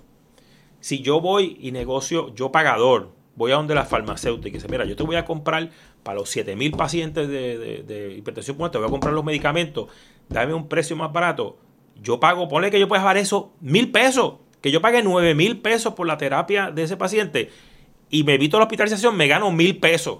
¿Y por qué un distribuidor no hace eso? Porque ahí es que viene la alineación de intereses. Pero hay un interés para el distribuidor, ¿no? Sí, sí, pero, pero tiene que haber, ahí tiene que venir entonces el, el pagador y en lugar de mirar exclusivamente. Ah, sí, sí, sí, para que la usen. Sí, eso mismo, porque si el pagador no ah, ve. pero, esa, pero esa no la. Pro, en ese caso que tú dices. No la aprobaban. Yo trabajaba en aseguradora. ¿Y en la tuya no? ¿Cómo? Tú tuviste una, ¿no? Sí, y en esa yo, la yo la aprobaba. Ok, vamos a entrar en eso. Ok. ¿Por qué? pero, y así, y te puedo dar múltiples ejemplos donde con farmacoterapia, con medicinas, yo evitaba hospitalizaciones. Pero ¿quién se quedaba abajo en la rueda? ¿Quién se quedaba en la parte de abajo de la rueda? El hospital. Porque si yo, mira, que tú veas como ahí están los intereses, el hospital le convenía, no, pero, los hospitales son también elementos que necesitan ingresos. El hospital le convenía que ese paciente no estuviera medicado adecuadamente para que terminara en el, hospital. admitido. Pero yo quisiera vivir en un lugar que necesitemos menos hospitales. Pues claro, porque, ok, pero vamos después, después vamos, vamos, por ese. Vamos, vamos, para ese ejemplo que tú me acabas de dar. Sí, sí, porque tú me dices, ok, aquí hay lo de B y C es verdad, es difícil saber B y C. Te traje un ejemplo que es claro. Si le damos la medicina, aunque parece más cara a corto plazo, sale mejor a largo plazo. Más no mejor para el paciente, intereses capitalistas puros. más, más económico. Más económico. A mí como aseguradora me sale mejor. Sí, sí, sí. Porque entonces las aseguradoras no lo hacen. Si es, si ellas siempre están buscando ganar más dinero. Porque no todas las aseguradoras hacen este ejercicio. Ellas se van estricta, se van, como digo a lo Pedro Picapiedra. ¿Qué es lo Pedro Picapiedra? Pues mira, ese medicamento, no voy a mirar ni esa, ni esa farmacoterapia más sofisticada, más, más cara, más, que, tiene un, que tiene un precio inmediato más caro, porque me voy a lo trucutú, me voy a lo, a lo, a lo picapiedra, a, que, a que, mira, que se hospitalice. Yo veo con denegar los días, porque ese paciente estuvo 10 días, pero también yo le puedo denegar y me ahorro dos mil pesitos ahí. y tampoco le, no, le di el medicamento y tampoco y, me ahorré dos mil pesos en la hospitalización. Esa es. Pero déjame entonces, eso es una mala decisión de negocio. Bueno, Poniendo... el bottom line, no, vamos a hablar ahora frío. ¿Del bottom line no es peor? No, bottom line, bueno, no pagué el medicamento de 10 mil pesos. Pagué la hospitalización, pero en lugar de 10 me gasté 8. ¿Me sigue? O sea, todavía yo como aseguradora Olvídate que ese paciente tuvo que estar 10 días, que el familiar estuvo durmiendo en una silla ahí en el hospital, todo incómodo, y que el paciente. Y que el paciente. Ahora, la verdad, lamentablemente, y, yo sé que eso va a causar. Va, a haber gente en asegurado que va a decir, ah, Iván, estás diciendo algo que no es cierto. Eso puede ser que no pase con todos los pacientes, pero pasa con ciertos pacientes, y eso, y eso ellos lo saben que esa es la realidad. De que no hay un seguimiento ni un, ni un, a este detalle que yo estoy hablando, de que se maximicen los tratamientos. Sí se hace con unos pacientes en particular cuando la aseguradora sabe, tiene un interés de que de, reducir un costo de, tratamiento en general entonces cogen esas poblaciones y las manejan individualmente y te voy a ahorita podemos hablar de un ejemplo que yo sé que pasa pero en otras condiciones no pasa pero en ese caso manejan el paciente a lo Pedro Picapiedra vergando el, el nickel and dime o sea el, chavito prieto pero no están mirando el big picture de, de, cómo tú mantienes ese paciente lo más saludable posible, eh, posiblemente o sea cómo lo mantienes lo más saludable posible con el costo más bajo posible. Ok, pero entonces ya te hago una pregunta. Digamos que si no hubiesen hecho lo de los 8 mil, hubiesen hecho lo de los 10 mil, hubiese sido mejor capitalista, o sea, económicamente, dándole el medicamento. Sí, sí, es así. O sea, que ellos tuviesen un incentivo económico de dar el medicamento si no pudiesen hacer lo de los 8, lo de quitarle, a pues te quito por el otro lado. Sí, sí, sí. Yo como paciente o familiar del paciente, porque los pacientes, pues, los que están bien enfermos, pues no están analizando. Pero yo como familiar del paciente o paciente digo, esta aseguradora me está clavando. ¿Por qué no surgen nuevas aseguradoras que me hubiesen, por un lado, dado el medicamento, me siento mejor yo. Segundo, hubiesen ganado más dinero porque el medicamento era mejor. O sea que hay un sentido económico para que surjan nuevas eso. ¿Por qué no pasa ese mecanismo? Porque bueno, vamos a ver, no, no ocurre por una... No, tú, tú, trataste. Puedes contar tu historia. No, no ocurre porque, por una cosa bien sencilla, el mercado, el mercado está controlado por uno, por unos, unos players ahora el momento y no quieren que participe más nadie. ¿Cómo lo controlan? ¿Cuál es el mecanismo de control? Controlan básicamente con presiones políticas, con, con influencias políticas, con, con manejar el sistema alrededor de, de ansiarse unos proveedores para que los apoyen en, bloquear o, o, o bloquear otras aseguradoras. ¿Podemos hablar de los procesos específicos de cómo pasa eso? Bueno, si, quieres. Bueno, eh, lo, puedo, lo puedo mencionar en sentido genérico. Porque al final si yo soy el que decido como individuo. Como pasa, como pasa. ¿Con qué proveedor me voy? Porque yo no puedo escoger ese nuevo. Que ni siquiera llega para, para ser Porque la asegura, para que una aseguradora nueva entre al mercado, tiene que tener, un regulador tiene que aprobarlo, tiene que dar una licencia. O sea, para tú poder, eh, a diferencia tal vez, tú, tú puedes montar mañana un supermercado aquí al frente, este, tú vas a Alpe, consigues un permiso, sí, un permiso, pero más, más accesible. Pero, pero, pero, no, no, no tienen el impedimento que alguien tiene que mirarte la viabilidad económica tuya y tiene que pasar juicio sobre tu capital y una serie de, de, de elementos que el regulador los puede hacer más complicados o más sencillos. ¿Te puedo preguntar de cosas específicas? Sí, vamos a ver, dime. ¿Tú entiendes que hay obstáculos arbitrarios en ese proceso? Porque imagino que hay regulaciones que tú dices, coño, eso es verdad, eso tienen que validar que tenga eso. Hay cosas que son, ¿por qué carajo tú me estás poniendo eso? es una barrera innecesaria. Hay un elemento arbitrario porque el, código de seguro le da una discreción al comisionado de seguro que es demasiada discreción. Se le dejan a un individuo. a un individuo. Ahí que, viene, ahí que viene la arbitrariedad. No voy a decir político porque yo nombrado por político. Pero, nombrado, nombrado por un sistema político y donde tienen que pasar por unos procesos de escrutinio que no necesariamente van a medir el conocimiento de la industria, sino van a ir a decir allí a que si, tú me vas, si tú vas a aprobar este proyecto, si tú me vas a denegar aquello otro. es un jefe de agencia. Un jefe de agencia. Nombrado por los procesos de jefe de agencia. De un, de un político, nombramientos tiene que pasar por el Senado y tiene que ir a donde el gobernador, todo ese tipo de cosas. O sea que el, problema del sistema actual de nosotros es que el comisionado de seguros se le da una discreción que es excesivamente, a discreción extrema, vamos a ponerlo así. No, así hay unos elementos específicos pero si tú vas al código de seguro, dice, tú lo que tienes que tener son 600 mil pesos de, una reserva, un CD, y ah. ahí, y con eso abres una aseguradora. Ah, ¿Verdad? Eh, sí, así de sencillo, pero eso no es la realidad, eso es lo que dice el código de seguro. Pero hay un, inciso allá abajo que dice, y cualquier otro elemento que el comisionado de seguro quiera implementar o implantar para propósitos de esa aprobación te saca de la manga. No, yo necesito que tú tengas aquí 20 millones de pesos en capital. ¿Qué cosas, te, qué, cosas tú has visto que han pedido que son como de... Que, no, pero los, los requerimientos de capital que exige cuando, cuando en el modelo de negocio de cualquier negocio en el mundo, incluyendo los bancos, el capital es una cuestión progresiva. Porque tú, tú, partes de la premisa, si tú le vas a exigir 20 millones de pesos o, 50 millones de pesos para que levanten, para montar un asegurado nuevo a un banco, pues ¿quién puede montar un, asegurado a un banco? Tiene que ser otro negocio que tenga todo ese capital y que pueda decir, pero pues lo voy a disponer ahí porque a ti te da la gana de pedirme 20 millones de pesos. No, hay un sentido de progresión. Yo no puedo empezar pequeño y seguir. No, no existe tal concepto. En el, en el mundo de las aseguradoras, bajo, bajo ¿Cómo se hace la filosofía que tiene esa oficina ahora mismo, es bajo la filosofía que tiene esa oficina, en, en actualidad, en los últimos, ponle 10 años, no hay forma que surja ninguna aseguradora. Y los que están, que los que están, que ese es el otro elemento, están por la libre, porque no hay quien los supervise. O sea, no hay quien ¿Cuánta entre- influencia tienen ellos sobre el regulador? Bueno, Sobre el comisionado. eh, eh, no, no el individuo que está ahora, sino la oficina del comisionado. No, sobre la oficina del comisionado, yo no creo que. No hay mucha porque en la- influencia. oficina del comisionado hay, hay gente bien buena, para que sepas. Yo interactúo con gente bien buena, bien objetiva, bien correcta. Lo que pasa es que hay unos poderes, como pasa en, en muchas En actividades económicas en el país, que, que eso, los cabilderos, famosos cabilderos, que se encargan de que las decisiones de esa oficina o de esa persona, de ese individuo, vayan dirigidas a sus intereses. Y hay verjas. Hay verjas para que no pueda entrar nuevo.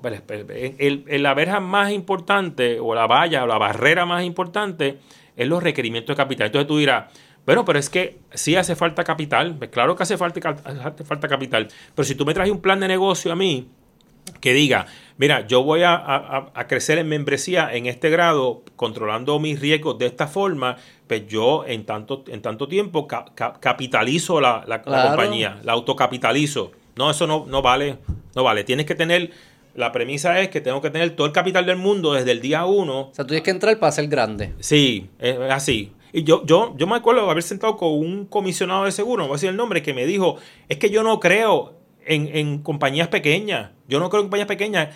Eso, ese es el concepto que por poco escracha la economía americana en el 2008, cuando todo el mundo decía, no, los bancos son muy grandes para que se caigan. Hay hasta una película que se llama así. Sí, Too Big to Fail. Sí, no van a, no hay forma que, que esta gente, ¿cómo es que fue que cerraron? Este, eh, Lehman. Lehman Brothers. Lehman Brothers nunca va a quebrar. ¡Pum! Y, lo- y eso lo dijo un viernes y el lunes, ¡pam! se fue a la quiebra. ¿Por qué?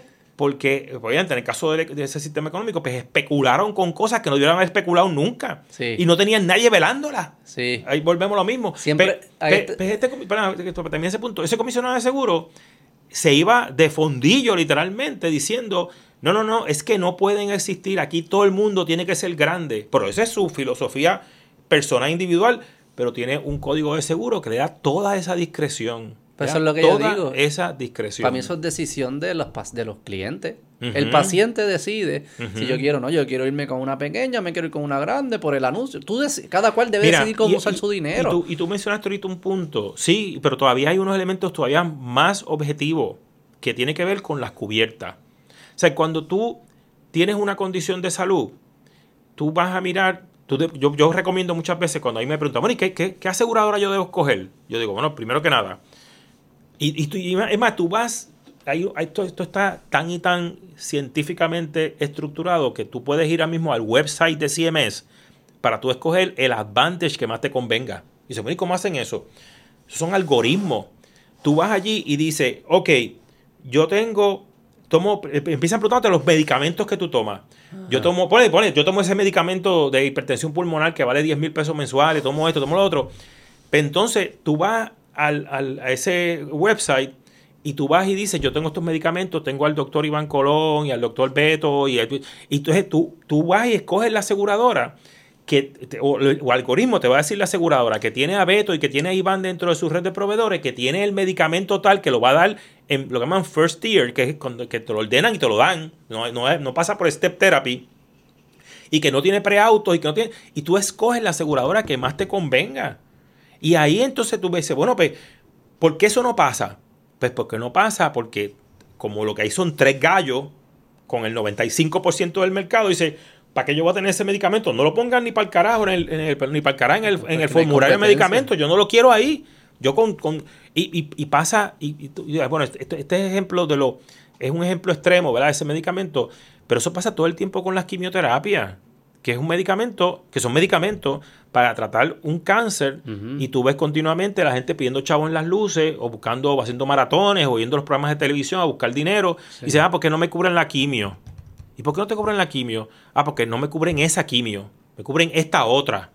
O sea, tú, tú, tú ves todo eso y nadie, lamentablemente, porque empezando por el mismo comisionado de seguro, dice, oye, pero ¿y cómo esa gente tiene un, formulario de medicamentos y no cubren esa, y no cubren esa quimioterapia? Que yo veo eso con- comúnmente, lo veo acá rato en la televisión o la gente buscando chavos.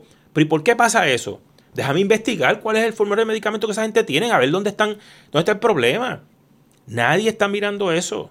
Nadie está. Yo hago la pregunta eso. siempre de, de esto, de lo que no surgen, porque por un lado yo pienso que la gente comete un error, la gente cuando están criticando las aseguradoras dicen, este, las aseguradoras no me cubren todo lo que yo, todo lo que yo quiero. Y es como que, espérate, la aseguradora no caga dinero. No, la no. aseguradora maneja el dinero que todos le estamos dando. Sí, y sí. si ellas manejan mal ese dinero, al final va a haber, el, el próximo no va a tener acceso a dinero. O sea que es un pote y el pote hay que manejarlo bien. Si se maneja bien, va a haber problema. Eso por un lado. Pero por otro lado, también veo como nadie está contento con sus aseguradoras. No nadie, pero o sea, en general mucha hay no mucha gente que no está contenta. Hay mucho dinero. Yo digo, pero si vivimos una economía de libre mercado, hay mucho dinero y nadie está contento. Hay una oportunidad gigantesca ahí, La- ¿por qué la- no la- vienen? Entonces ahora yo veo la... No, no, yo no. siempre lo he ¿Por qué? dicho. Porque mira, tú, tú, tú, tú, tú mencionaste un programa tuyo aquí y yo decía, bueno, qué, qué pena que no dedicaste más tiempo a hablar de eso. Que tiene que ver con que ahí vimos, ¿dónde están, dónde- cómo utilizan los recursos? Tú mencionaste el ejemplo de recortar la grama, o la doctora fue la que Ah, la doctora lo mencionó. ¿Por qué hacen eso? Pues, pues, ¿por qué hacen eso? Yo Porque... escuché que era algo de alergia, pero así me lo vendieron. No sé si es cierto. No, no, no, no, no. Lo que pasa es que nosotros en Puerto Rico somos súper creativos. Ajá. Y hace, hace, y te voy a dar un poquito de historia, hace ocho años atrás o un poco más, CMS, ¿verdad? Que es el que determina qué va a pagar y qué va a cubrir para la, para la cuestión de Medicare Advantage, que, que es un mercado, si tú, si tú ves la forma de distribución de los fondos de, de- de salud en Puerto Rico, pues Medicare Advantage puede representar como casi el 50% de Sí, todos eso los yo he chavos. visto. Y Sí. Medicaid, 20 y pico. Y, como- la, y la otra es comercial, ya está. Ahí está la distribución de cómo se pero que también la gente dice, los precios también los, los pone el gobierno federal. La mayoría de los precios, ¿no? No, no. Si ahí- MS no pone los precios, acabas de mencionar. No, no, no, no, déjame. Ah, pues dale, dale, continúa, sorry, da- te interrumpí no. ahí. Eh, Sigue, pero, y te voy a a explicar eso porque eso es súper interesante. Dale, dale, dale, dale, sí. Vamos, ahorita voy, apúntalo para que me preguntes otra vez. ¿Cómo, cómo Ah, yo lo se- tenía aquí porque cortan grama. O sea, cuéntame los precios. Vamos, vamos, ¿cómo, ¿por qué cortan grama? Ok, Medical Ok. vino hace 8 o 10 años y dijo, mira, yo quiero que las aseguradoras, y estábamos hablando antes de empezar el programa, la cuestión de los determinantes sociales, que, Sí. que atienda a los determinantes sociales de las poblaciones, especialmente porque los viejos en Estados Unidos y en Puerto Rico, la misma cosa, y digo viejo en cariño, porque yo, yo- mi mayor digo mi vieja y mi, mi viejo cuando estaba vivo, ¿verdad? Ellos son viejos. Sí, sí, pero no, pero, no, pero hay mucha No es gente- despectivo. No es despectivo. no Es un hecho, estás Porque diciendo un parte de la premisa, porque las generaciones más jóvenes, algunas no usan el concepto viejo, lo ven como eso es despectivo. Viejo, viejo, está viejo, viejo. Yo digo viejo cabrón si es Sí. despectivo. Sí, pues la cosa es o que... de cariño también. No, no, pues la, co- la cosa es que el, el, cuando termina, dicen la, la, le dio ese énfasis, es que los viejos pues, tienen unas limitaciones económicas y tienen, y tienen unos- unas situaciones que van más allá de lo que necesitan de salud, pero que eso incide en su estado de salud. O sea, en las limitaciones económicas que tienen inciden en su estado de salud, ya sea salud física o salud emocional. Ok. Por eso es que también te recortan los perros. Y el, y el beauty y también el te pintan las beauty, uñas y los celulares.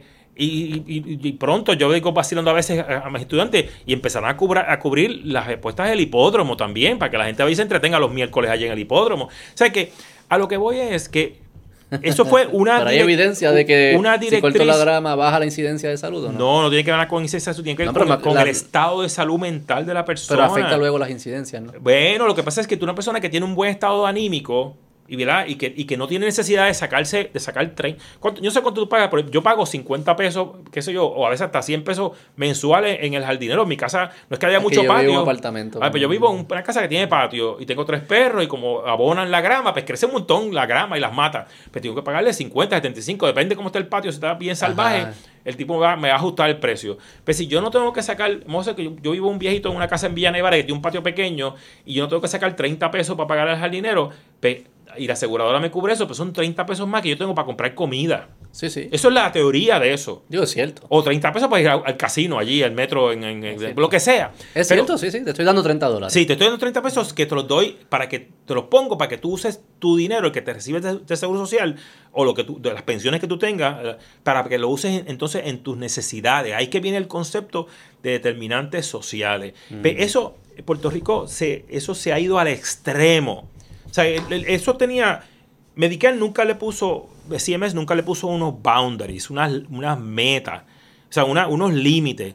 Dijo, todo lo que tú puedas, que pueda incidir en ese, en ese medio ambiente del viejo, su casa, bueno, para que sepas, en- ahí está descrito en la forma que describen, describen determinantes sociales. Y yo creo que una aseguradora que hace par de años eh, estaba pagando por generadores eléctricos también. También he escuchado, sí. Sí, sí, Pero, pero, pero estaban cubriendo aire acondicionado, Ah. eh, generadores eléctricos. Hay una aseguradora que está cubriendo reparaciones en las casas, que si plomería, que si electricidad, que si esto. Sí, ya se convirtió en un, Sí, todo eso. fondo Entonces, de vida. entonces, que como cuando la aseguradora va a donde CMS, que hay que, que vamos a entrarle cómo se determina, cómo, cómo es que finalmente ese, ese dólar prima se reparte entre eh, este, en, en la aseguradora reparte esos chavos y hace su oferta a la población y los viejos puede ser que algunos digan no yo no quiero recortarme la grama ni que me recorten el perro ni que me, ni que me- qué sé yo que me paguen una planta.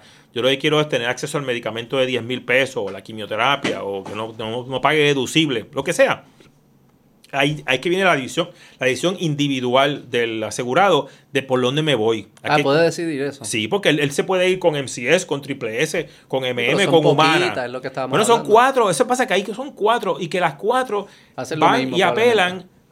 Y hay, y hay otro elemento que tú tienes que, hay que considerar, que está el elemento de selección adversa. Hay que, que lo mencionamos al principio. Viene ese, esa aseguradora y dice, yo no voy a ofrecer eso, porque hay una que dice, yo me acuerdo un anuncio, pero duró bien poco ese anuncio, de una aseguradora de tres letras, ahí tú puedes escoger cuál de esas tres era, aseguradora de tres letras, que diga, este, yo voy a, a- yo tengo la red de médicos más grande de Puerto Rico, yo soy el que más médicos tiene en la red y todas esas cosas, y tengo más especialistas que nadie.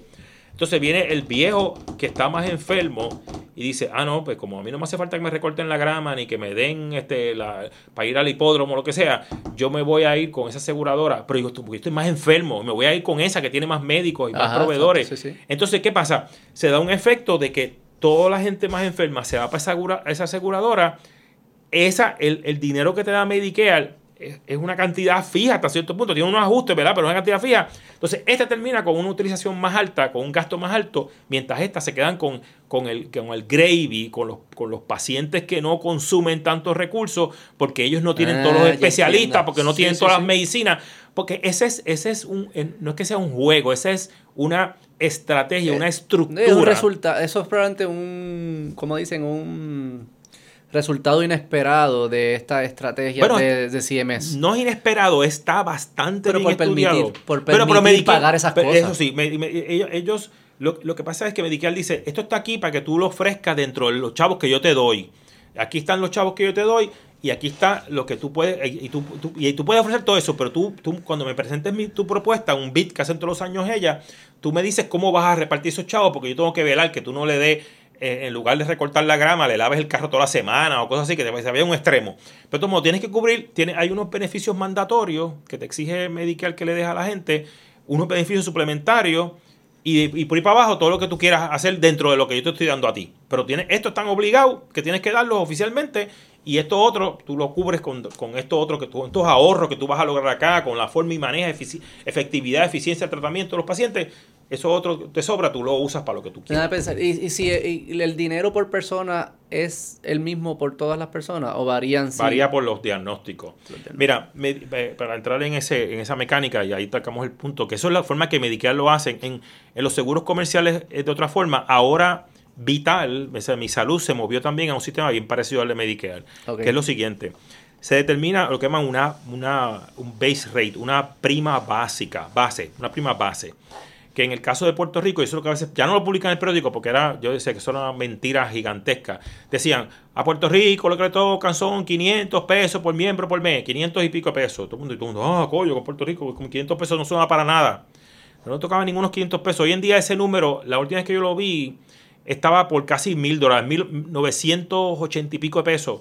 El promedio que paga CMS Medicare por cada viejo en Puerto Rico son 900 y pico de pesos, porque los 500 mensuales. mensuales, mensuales, O sea mensuales. que eso es como 10 mil dólares. Sí, bueno, son eh, eh, Al año. 11.800 pesos. Si son 900, ponle, ponle mil pesos, son, son dos, casi 12 mil pesos al año por cada, por cada viejo. Esto es Medicare. Medicare, CMS, Medicare Advantage. Medicare Advantage.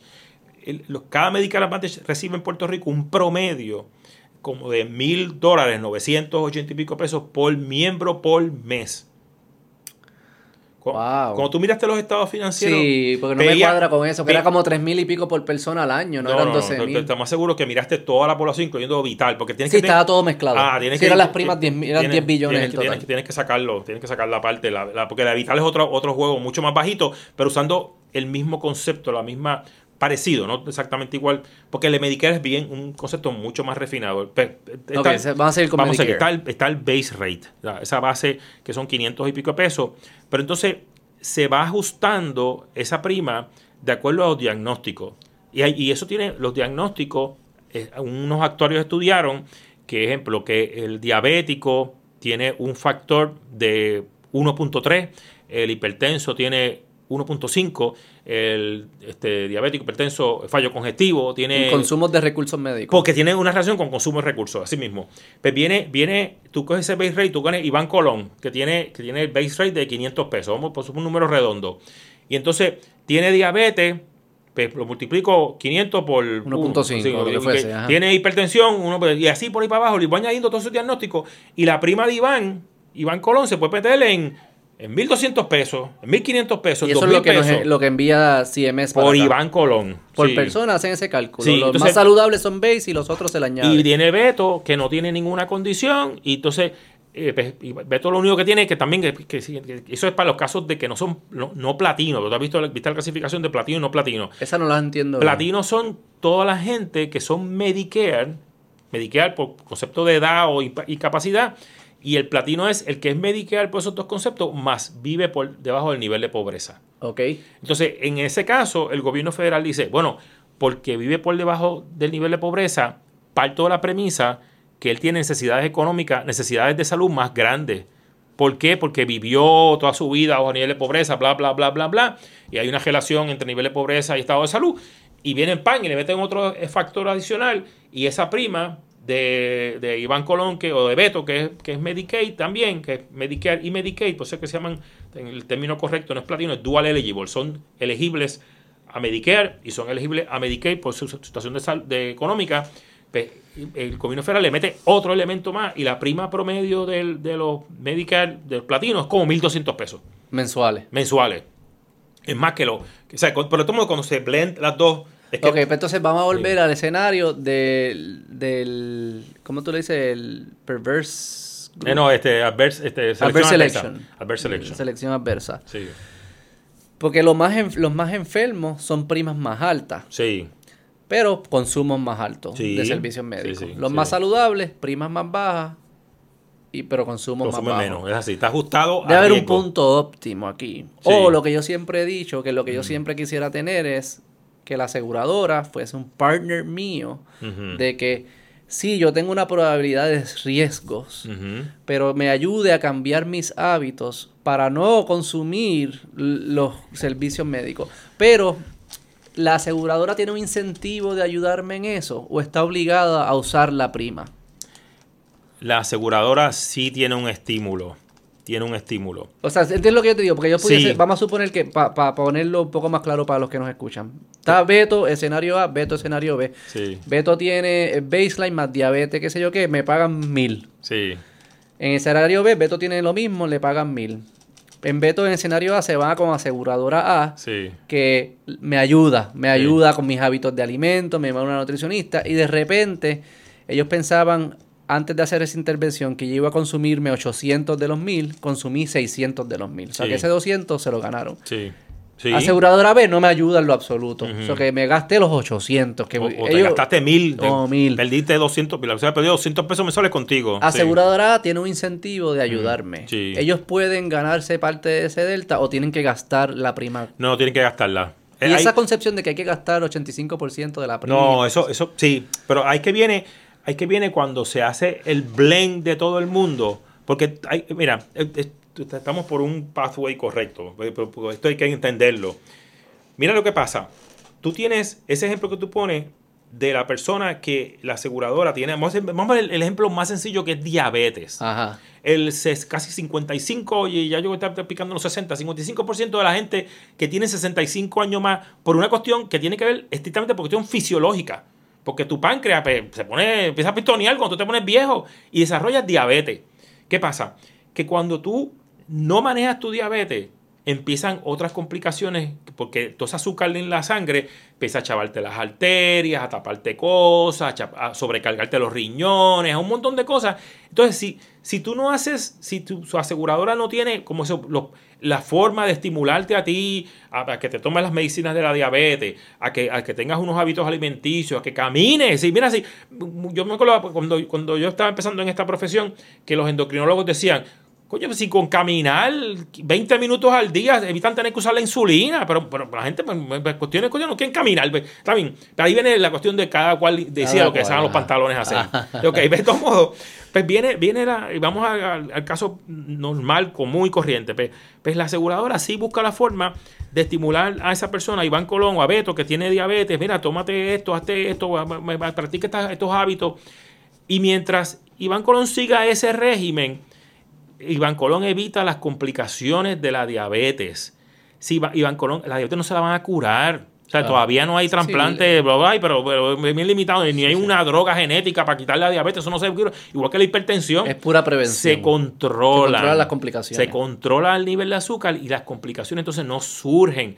Pero la forma más costo efectiva para la aseguradora, donde tú le vas a representar ese signo de dólar, pero así, en, neón, ahí atrás, como el letrero tuyo de Beto Podcast. así, cuando que tú. va a ser, si, si ellos logran que tú te cuides porque como el ejemplo que tú pusiste, vayas a recibir los, mil pesos, Beto lo que gasta son 800 porque está bien cuidado y me estoy ganando 200 pesos de Beto, porque esos diagnósticos por los que determinó pagar mil pesos por ti no se van a ir. No se van a ir. Ese, esa diabetes, nunca, ese diagnóstico va a estar ahí, pam, pam, pam, hiteando todo el resto de tu vida mientras tú vivas. Y la aseguradora va a seguir recibiendo los mil pesos eso y, y tú gastando 800. Ok, ese es el caso común, normal, corriente. En, la fórmula, cuando me preguntaste los 85%, en la realidad es que están los betos que no se cuidan, el mismo diabético, que, Entonces, ¿qué pasa? Ese diabético que no se cuidó y desarrolla enfermedad este, cardiovascular, ese diabético lo van a tener que hacer angioplastías, le van a tener que, que hacer corazón abierto, posiblemente termine en fallos renales, 20 mil cosas. Y ese, ese diabético que se convirtió en fallo renal, un paciente de fallo renal en Puerto Rico gasta alrededor de 10 mil pesos mensuales. 10 mil pesos mensuales. Ya estos mil pesos no dan. ¿Qué pasa? Sí, Medicare no te vas a pillar toda la vida aseguradora con que Beto, que, que era un tipo relativamente saludable, que desarrolló diabetes, pero no se cuidó pan y terminó acá en fallo renal con, con, fallo renal terminal, tus riñones se fueron a ajuste, y tú tienes que estar en una máquina de diálisis dos o tres veces en semana. Pero tú estás ahí en esa máquina de diálisis, pues Medicare viene y dice, coño, pues déjame ajustarle la prima. Y ahora no le voy a dar, no, te van a dar los 10 mil pesos, pues te dan 8 mil para que lo que pierdas por veto sean 2 mil pesos al año. Y cuadres con el otro veto. Y... Eh, ahí está. Ese, entonces, eh, cuando, cuando, viene el blend, lo que te dice, el, lo que hizo hace tiempo el gobierno federal, bueno, gobierno del 2010, le dijo a todas las aseguradoras, ustedes están obligadas a pagar 85%, o sea, a gastar 85% de la prima en servicios de salud y la ganancia de ustedes está limitada, o sea, en overall, en overall, no es por individuo, ¿no? Sí. Pero, pero en el overall de, tu, de tu población, tú estás obligado a gastar 85% de la prima y el 15% de lo que yo te doy, tú lo vas a utilizar a tus ganancias, a tu gasto administrativo. tú resuelves que, te vi, que, te, vi la aplicación que tú diste en el podcast. Este, sí, sí, sí. ok. Entonces, en el caso, esa ley de Obamacare que se, fue, se estableció en el 2010, también dijo, y para todo lo otro que no es Medicare ni Medicaid, todo otro, yo le voy a aplicar la regla del 80%. Ah, para lo privado hay reglas Sí, señor. Y tú, tú, tal vez tú no has tenido, pero yo, yo una vez estuve cubierto en un grupo privado, dentro de un patrono, que nosotros no gastamos el 80% y la aseguradora nos mandó un chequecito a cada uno de los empleados de esa empresa. Eran como 5 pesos, qué sé yo, pero, pero gastamos menos del 80% entre todos los empleados y nos mandaron una cantidad de dinero. Pero eso es lo que yo digo, que debería ser, que ese, esa, ese delta eso existe. se lo damos al individuo, pero un componente se lo debe quedar la, la aseguradora que jugó un papel para que no gastara. Déjame hacerte la pregunta del escenario este del veto con diabetes. Digamos que aparece Iván vuelve de nuevo y hace una aseguradora con la constelación 2. Yo quiera no. Y dice, Beto, ya lo descifré, ya yo sé cambiar hábitos de personas. Ponme a cualquier viejito y yo lo voy a convencer que haga, que camine, que coma. para que sepa, eso hay formas, pero también... Por eso, para que te conviertes el mejor en eso. Y de repente nadie en tu pool consume los 85%, porque tú sabes, eres el mejor influenciando. Estás obligado a, a, a, devolverle los chavos. ¿En qué te cosa lo devuelves a CMS, al gobierno federal? Sí. Yo creo que... En Puerto Rico se dio ya dos casos aquí. ¿Ah, sí? Sí. Ah, eh, se, ha dado en dos aseguradoras con dos productos particulares, con o sea, porque las aseguradoras, esa es otra cosa. Las aseguradoras en Puerto Rico, tú, tú ves a MMM y MCS, tú ves los, anuncios, ponen unas tablas, que si Triple S Selecto, que si MCS este, eh, más que Puya, que si todos los nombres ridículos que le ponen. Entonces, cada, cada aseguradora puede tener 15, 20 productos distintos. Entonces, dentro de esos productos puede haber que Beto está en, en, MM más que Puya y, y, Iván está en MM eh, el mono, que está el mono sé que está con el dedo así. Entonces, el, el, este, en el caso de la póliza, el, el, grupo de Iván gastó menos de, de 85% y, y, MM tiene que devolverle de ese grupo mil, mil personas, diez mil, cincuenta mil personas, tiene que devolverle la diferencia de entre el 85 y lo que gastaron el grupo, tiene que devolvérselo a CMS. Y eso en Puerto Rico ha pasado en dos ocasiones. Y yo creo que eso le quita el incentivo a la aseguradora de ser un partner mío en mi journey de salud.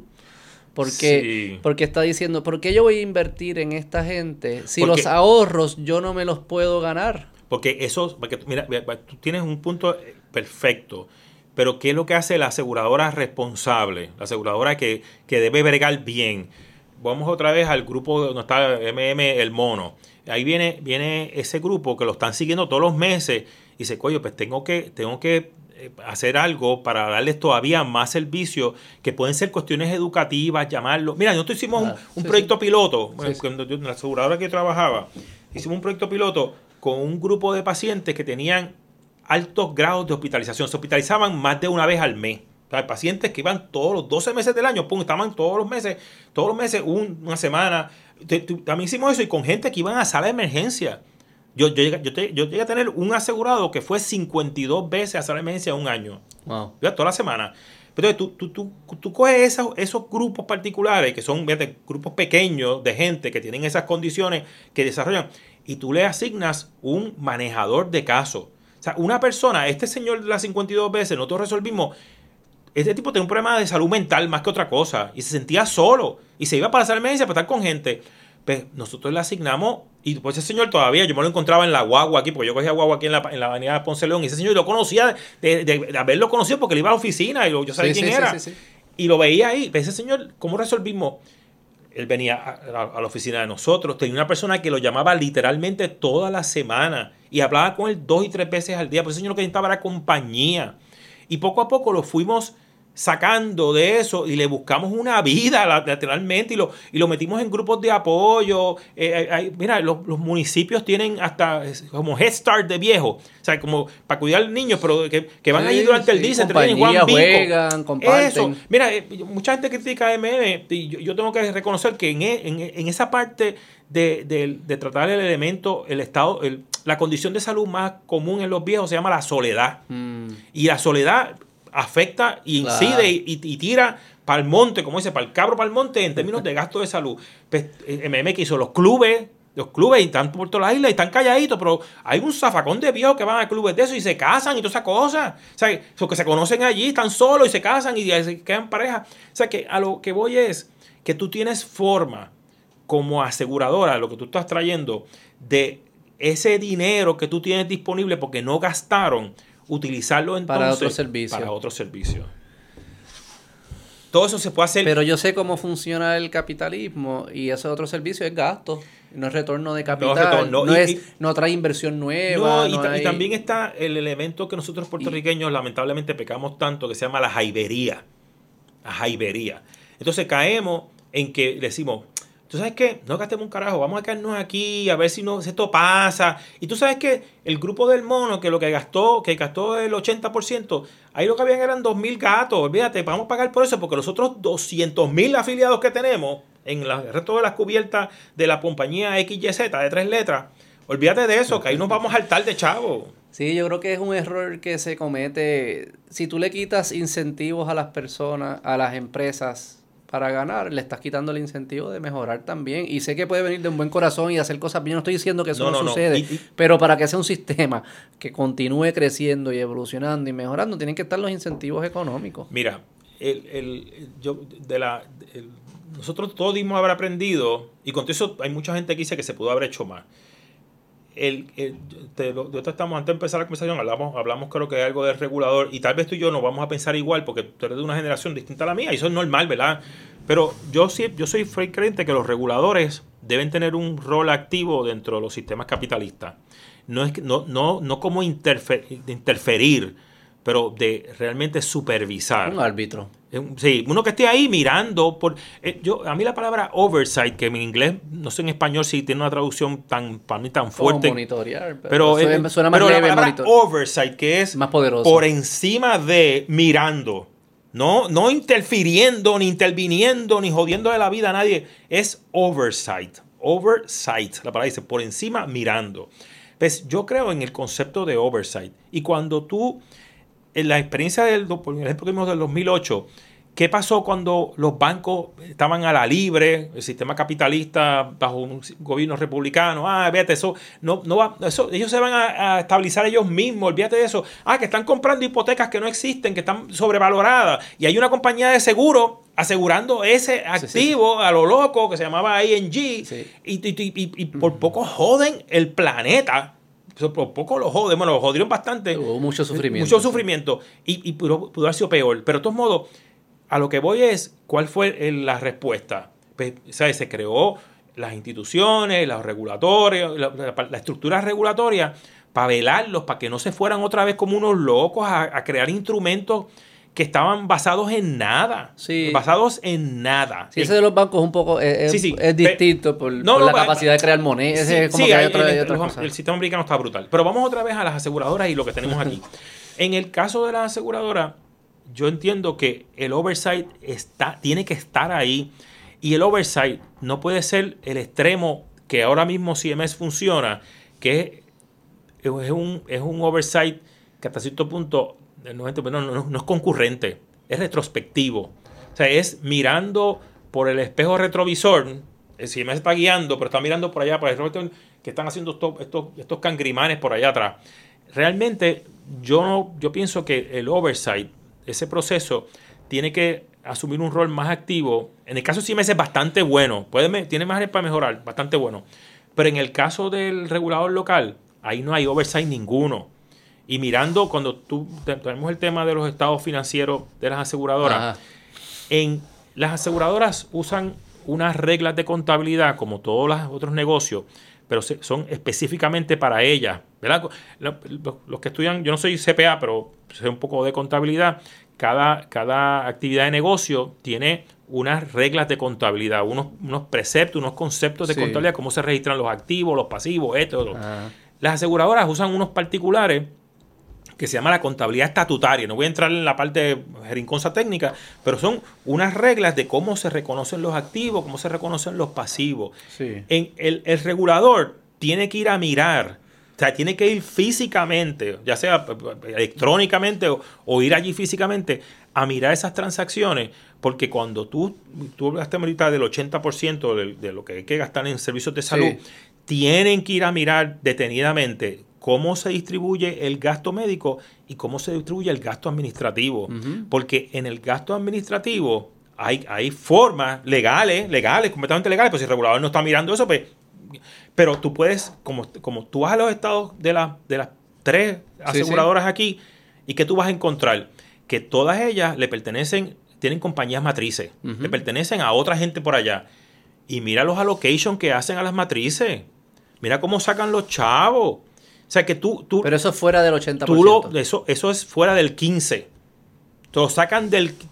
A la, a la hora de verdad... Está el PAI, para entenderlo bien. Está, el, está la PISA, hay un canto que es 80%, 85%, 85%, que tiene que ir a servicios a, gasto médico. A gastos médicos. Sí, sí. De ahí no sale esto. De ahí no sale eso porque ese... Porque no puede. no pueden. Porque ahí, ahí, entra CMS. Bien difícil. No, CMS mira las cosas... CMS de, delega, mira qué cosa. CMS delega en los estados en, cada uno de los estados, 50 estados y las posesiones, este, delega la parte financiera. Porque en los estados, con excepción de Puerto Rico, en todos los estados existen reguladores con estructura para velar las transacciones financieras. Y una, y una, asegura- una, una aseguradora de esa, o sea, un, un regulador va a decirle, ¿cómo es eso que tú me estás metiendo en ese 15%?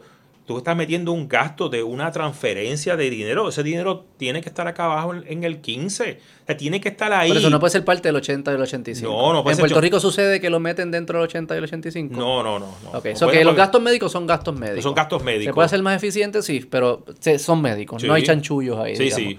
En el 15%, pero el 15% que me importa a mí, eso es problema de la empresa. Sí, ¿no? pero lo que pasa es que tú, tú estás viendo, tú, tú no estás viendo el total de gasto administrativo, porque el 15% es supuestamente gasto, porque de- aparte de ese 15%, o sea, de- dentro de ese 15% están sacando ese dinero para transferirlo.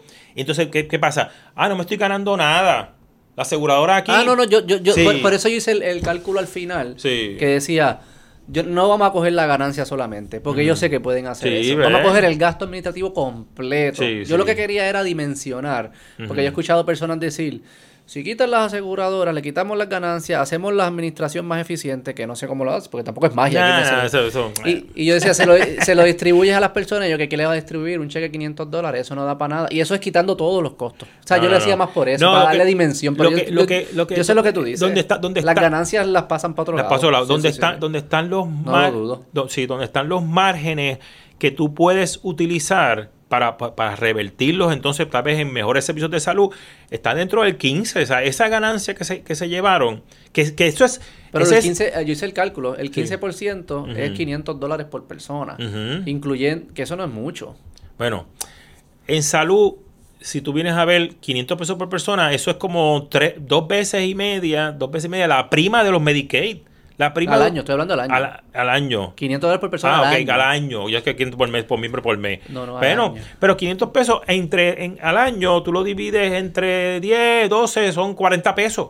Con 40 pesos tú puedes comprar servicios de salud. Yo, estoy, yo no estoy Sí. diciendo que no Sí, es, sí. es mejor tenerlo. Lo que yo decía era, era, primero asumiendo que puede llevar el gasto administrativo a cero dólares, que no es posible. No, O sea, no. alguien tiene que hacer. Hay una infraestructura que hace Por eso, falta. el 15% no, sí, sí. no te lo puedes pasar por el culo, el 15%. No, no, no, no, no, no, no, no Eso era lo uno. Sí. Y, lo, y le- lo segundo era los 500. Obviamente, yo prefiero, si me envían un cheque de 500, lo prefiero a que no me lo envíen. Sí, obviamente. sí, sí, lo que sí, estoy sí. diciendo es que no revoluciona. No es como que hacemos eso y, y el sistema ahora es una magia. Ok, cabrón. donde, donde hay, ok, pero no, vamos a parquear, vamos a parquear los 500 pesos ahí, parquealos ahí un momentito. Al año. O- Al año. Donde hay margen, donde todavía hay margen, que fue lo que hablamos también al principio, no estábamos, yo creo que estábamos fuera todavía del podcast, que está en la efectividad de los tratamientos. Ah, en el Ah, 85. en el para mí, que está el jue- 85. eso es lo que yo decía. No, en el 85 sí, Eso es lo hay que yo decía. margen. Yo decía, nos estamos enfocando en el, en el canto incorrecto, no, está en el 15. No, no, no, no, lo- no lo puedes, no lo puedes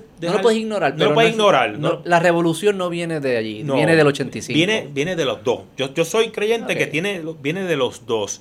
Viene de, de ese 15% y viene también del 85. Claro. Eh, Porque en el 85, hasta cierto punto, lo que tú, tú no vas a, tú no vas a manejar el 85 para que el- esto se gane en el 25%. O sea que no, aunque no, la ley lo impediría que se ganara más del 15, ¿verdad? Pero ponle que no existe, que bien Pero gane- yo creo que nos está, yo creo que esa ley nos está haciendo daño. Esa sería mi hipótesis. Sí. Yo preferiría que ellos se ganaran. Yo creo que si ellos tienen un incentivo de ganarse más con un buen regulador, te lo doy. Que Sí. se asegura que se gana Sí, por- más, no porque está denegando, sino Sí. porque las incidencias de salud están bajando. Sí, sí. Yo creo que sería Ba- un mejor bajo esa premisa estoy de acuerdo contigo. Lo que pasa es que la- bajo la premisa que vivimos ahora mismo, que no hay regulador de ningún tipo, o, o regulador es el que, el que regula, vamos a hacer en el caso de Medicare, que está mirando de forma retrospectiva, no, no, es, no es efectivo. Y va, entonces lo que van a hacer es, lamentablemente, la naturaleza humana de las corporaciones, por la, porque, porque vivimos en un sistema capitalista, que nos guste o no, es el sistema que vivimos, Pero eso es cierto para todas las industrias. Sí, sí, pero, Eso no pero es lo, que pasa es otras. que no es lo mismo, bueno, déjame poner un ejemplo, no es lo mismo un restaurante que tú pagues por un filete miñón y te den vista de cabro, yo no sé, whatever, no sé, eso no va a pasar, Sí. pero, pero que tú, Sí, sí, que, que tú, que, que tú, que Te den iguana, es un Sí, chino. un iguana, es un chino, mismo. El igual pepper steak, pues, pepper de eso. porque- pero no, los chinos son buena gente. Pero la cosa es que, no, lo- o sea, que ahí hay los elementos de salud y cómo tú manejas hacer eso. un poco de pushback aquí. Sí, sí. Yo creo es que estamos, nos sentimos tan cómodos con la comida que, Ah, sí. que pensamos que, que pensamos que eso no es, no es un servicio esencial y que no- te estás metiendo comida en Sí, tu sí. cuerpo. Y lo tomamos como que no, ahí no va a haber truco. Claro, porque hay un sistema que funciona. Hay un sistema y no funciona porque el departamento de salud va y lo verifica. Yo tuve Nah, restaurantes, eso- ellos nunca van. Ellos nunca van. Y si van, tú le dices, dale para allá y Sí, firmas sí, y ya. sí. Funciona porque hay un mecanismo de que si el cliente sabe lo que está pasando, si lo haces mal, surge nuevo y su, su- funciona de esa forma. Sí, yo sí. siempre me he preguntado, y se lo pregunté a la doctora, yo creo que para ser realista, un sistema de regulación es necesario. Lo que yo siempre es que el sistema de regulación puede ser tu peor enemigo también. Sí, sí. lo hablamos ahorita. Sí, no, sí, ¿Quién no permitía que, surgiría, que surgieran aseguradoras? el sistema de regulación. Porque, porque tiene unos poderes, se agencian de unos poderes que no le deben corresponder. O sea, yo estoy de acuerdo contigo en esa parte. Los reguladores tienen que tener clara, tienen que tener claro, y no, no, es, no es una visión, porque la visión vemos es un asunto que entra en elementos de subjetividad, pero tienen que tener claro a quién responden ellos. O sea, el, el regulador tiene que tener claro que ellos no responden a los intereses de las aseguradoras. Pero van a trabajar en la aseguradora después porque ¿dónde más van a trabajar? Cuando terminen de ser reguladores. Ah, bueno, pero ahí, ahí tú, bueno, lo que pasa es, aquí tenemos un problema, aquí tenemos un problema que también es sistémico y en otros países no ocurre porque la función pública se valora, incluyendo la parte monetaria, se sí, le sí. da el valor que corresponde y un regulador de, del FDIC o de la oficina del comisionado, lo que sea, se gana 300 mil pesos al año. Entonces no tiene necesidad de irse a trabajar a ninguna aseguradora porque el tipo tiene, está súper bien compensado y se puede ir toda su vida ahí. Pero lamentablemente nosotros hace tiempo que desvalorizamos el sistema público. Que, ejemplo, yo, yo un ejemplo de ¿verdad? un sistema que yo conozco porque conozco gente que trabaja en ese sistema. En, en España, para tú trabajar en una agencia de gobierno, o por lo menos antes era así, yo no sé si eso está misa degenerado, pero hace 10 o 15 años atrás, tú tienes que pasar una serie de exámenes. Tú, tú- tú no puedes ser el amigo del pasquinero o haber pasquinado, como muchas veces lamentablemente en los sistemas, en nuestro sistema político se ha llenado las agencias de pasquinero. ¿Quién es el que más? Yo, me- yo, yo tuve una experiencia con una persona que, que corría hospitales, que, su- que la nombraron en una posición de, de- de administrar un hospital importante de, gobierno en Puerto Rico, porque traía los bizcochitos a las reuniones de, de- campaña, del comité de campaña, y, y eso le ganó la posición de directora ejecutiva de un Pero hospital. yo creo que naturaleza humana, no, no sé cuánto tiempo España lleva con el sistema, pero yo, si tú y yo estuviésemos hablando hace 40 años, energía eléctrica Ah, y bueno. departamento de educación, o quizás 50 años, energía eléctrica, departamento de educación. Bueno, hace el mi- 25, yo creo. No, no, pero vámonos mal al principio. Al principio. Y el, y el plan Albo- eh, Albona también, el sistema de salud, lo que sea. Tuviésemos como que no, es que estos, estos sistemas funcionan súper bien. Energía eléctrica, es la joya de la corona. Yo le mencionaba antes. Sí, sí, ahí trabajaban los mejores ingenieros, llegaban allí Claro, eh, claro. de Cornell, este, este tipo, ¿cómo se llama? El Luche, este que tiene el edificio, ese tipo estudió en Cornell y Departamento de Albón era Salud, de Harvard o de John Hopkins, qué sé yo. El Departamento de Educación Sí, también la joya de la corona. ¿Qué pasa con estos sistemas públicos? Que yo creo, esta es mi hipótesis, es que no tienen unos mecanismos para que no sé, para, para protegerse del deterioro. ¿Verdad? Empezamos, tienen. empezamos con No energía eléctrica, dale, voy a poner una batata ahí, nadie se dio cuenta. Dos batatas aquí, se tres bat- de repente La que se multiplica, se multiplica Tienes una ensalada Sí, de sí. Viernes Santo llena de batata y bacalao y no te diste cuenta, pasan 50 años. ¿Por qué? Porque no hay un check. Cuando tú haces eso en un, en un negocio privado, el, el, el cliente te va a decir, tú eres una mierda, voy para el lado. Y ese es el check. Bye, Sí, bancarrota, sí, sí, sí, perdiste. El sistema público no tiene eso porque siempre tiene el poder de cambiar las reglas a su favor y subir los precios. No es como que yo sea ahí ideológico, público, privado. Es que yo veo y conozco la naturaleza humana y digo qué mecanismos tienden a funcionar, no que funcionen por un tiempo, que se puedan mantener y seguir creciendo. Este, te quiero... Pero- Ajá, está bien, no, no, dale, No, reacciona. no, que, que en, en- en- en eso yo coincido contigo que los sistemas, por su naturaleza, están destinados a, a- a degenerarse. Degenerarse, no deteriorarse, degenerarse. Peor. Y, y- mejor que deteriorarse, degenerarse. Y eso y- es lo que posiblemente pasó aquí. Pero hay posiciones en el gobierno que se le debe dar la importancia, se le debe reconocer la importancia de que no puede ser chucho que mata puerco, que tú pongas esa posición.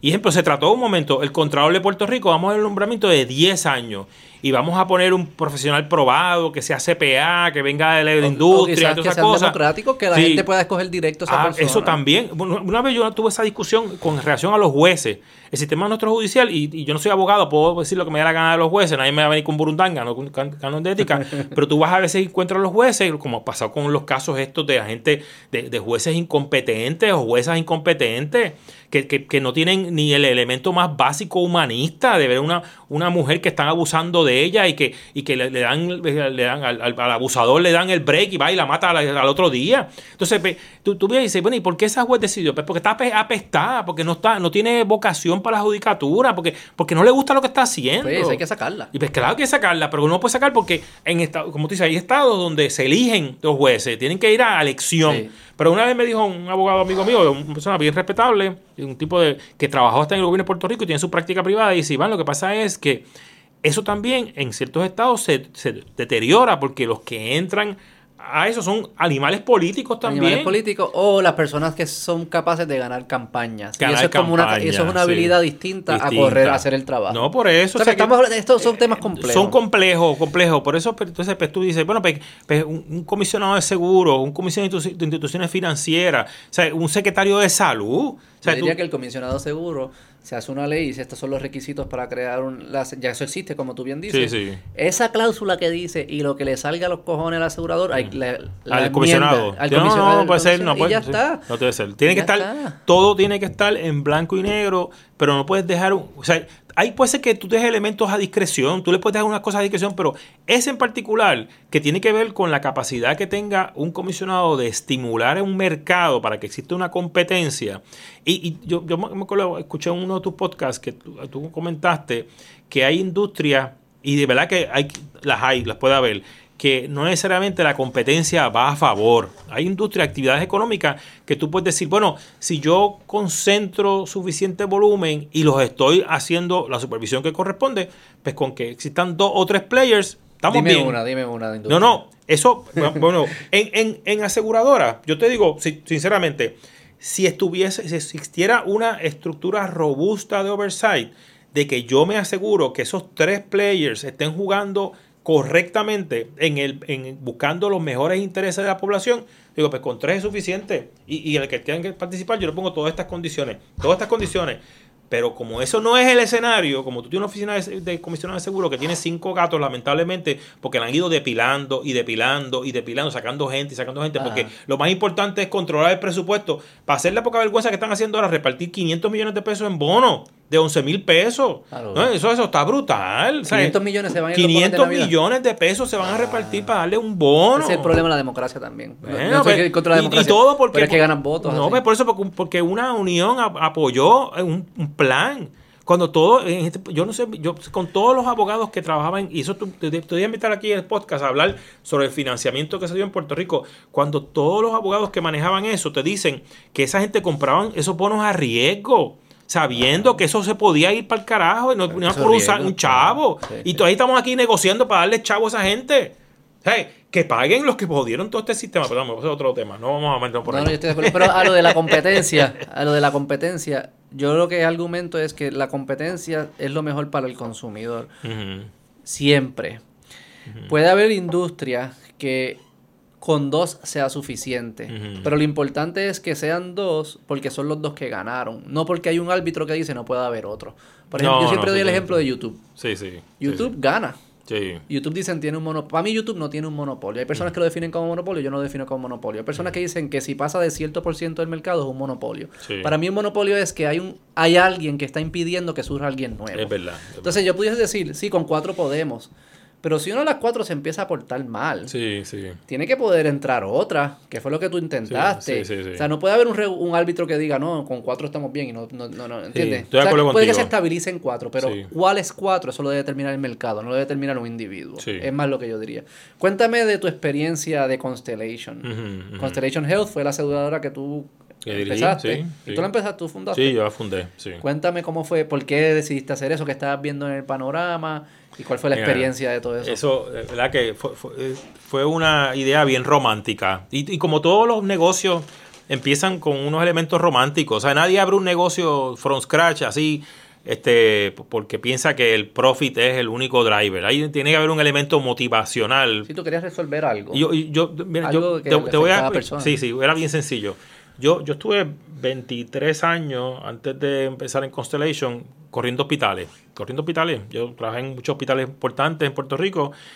Y, yo me da cuenta, me di cuenta bien temprano en mi carrera que yo siempre estaba a la merced del pagador. O sea, yo podía yo podía, yo me acuerdo, yo estaba en un hospital que el, dueño dijera, yo quiero desarrollar un programa, estamos hablando de los 80, de cirugía cardiovascular. En Puerto Rico pues, había, eh, había una incidencia altísima de gente que necesitaban que le abrieran el pecho y le hicieran cuatro bypass. Entonces, y, mucha gente se iba a Estados Unidos a pagar dos y tres veces lo que costaba en Puerto Rico. Pues la cosa es que pues, antes los dueños pedían, pero vamos a hacer esto. Entonces, ¿pero qué pasa? Tú tenías el impedimento, tú puedes abrir el servicio que quieras, pero, pero el que paga puede, está dispuesto, no puede, está dispuesto, está interesado en pagarte a ti lo que vale tu servicio, o no que, no que vale, lo, el costo razonable y con un beneficio razonable de lo que tú vas a prestar. en el 99% de las ocasiones era que no. O sea, la aseguradora, y, eso es fuerza de mercado, decía, olvídate, el que necesite una cirugía de corazón abierto, que se vaya para Estados Unidos. Sí, sí, eso. Y como no se van a ir todos, se van a ir, se van a ir los que pueden irse o los que pueden hacer el, tema, el telemaratón o que pueden recoger los chavos, se va un por ciento pequeño de la población y el resto lamentablemente siguen con su condición y se mueren eventualmente de eso.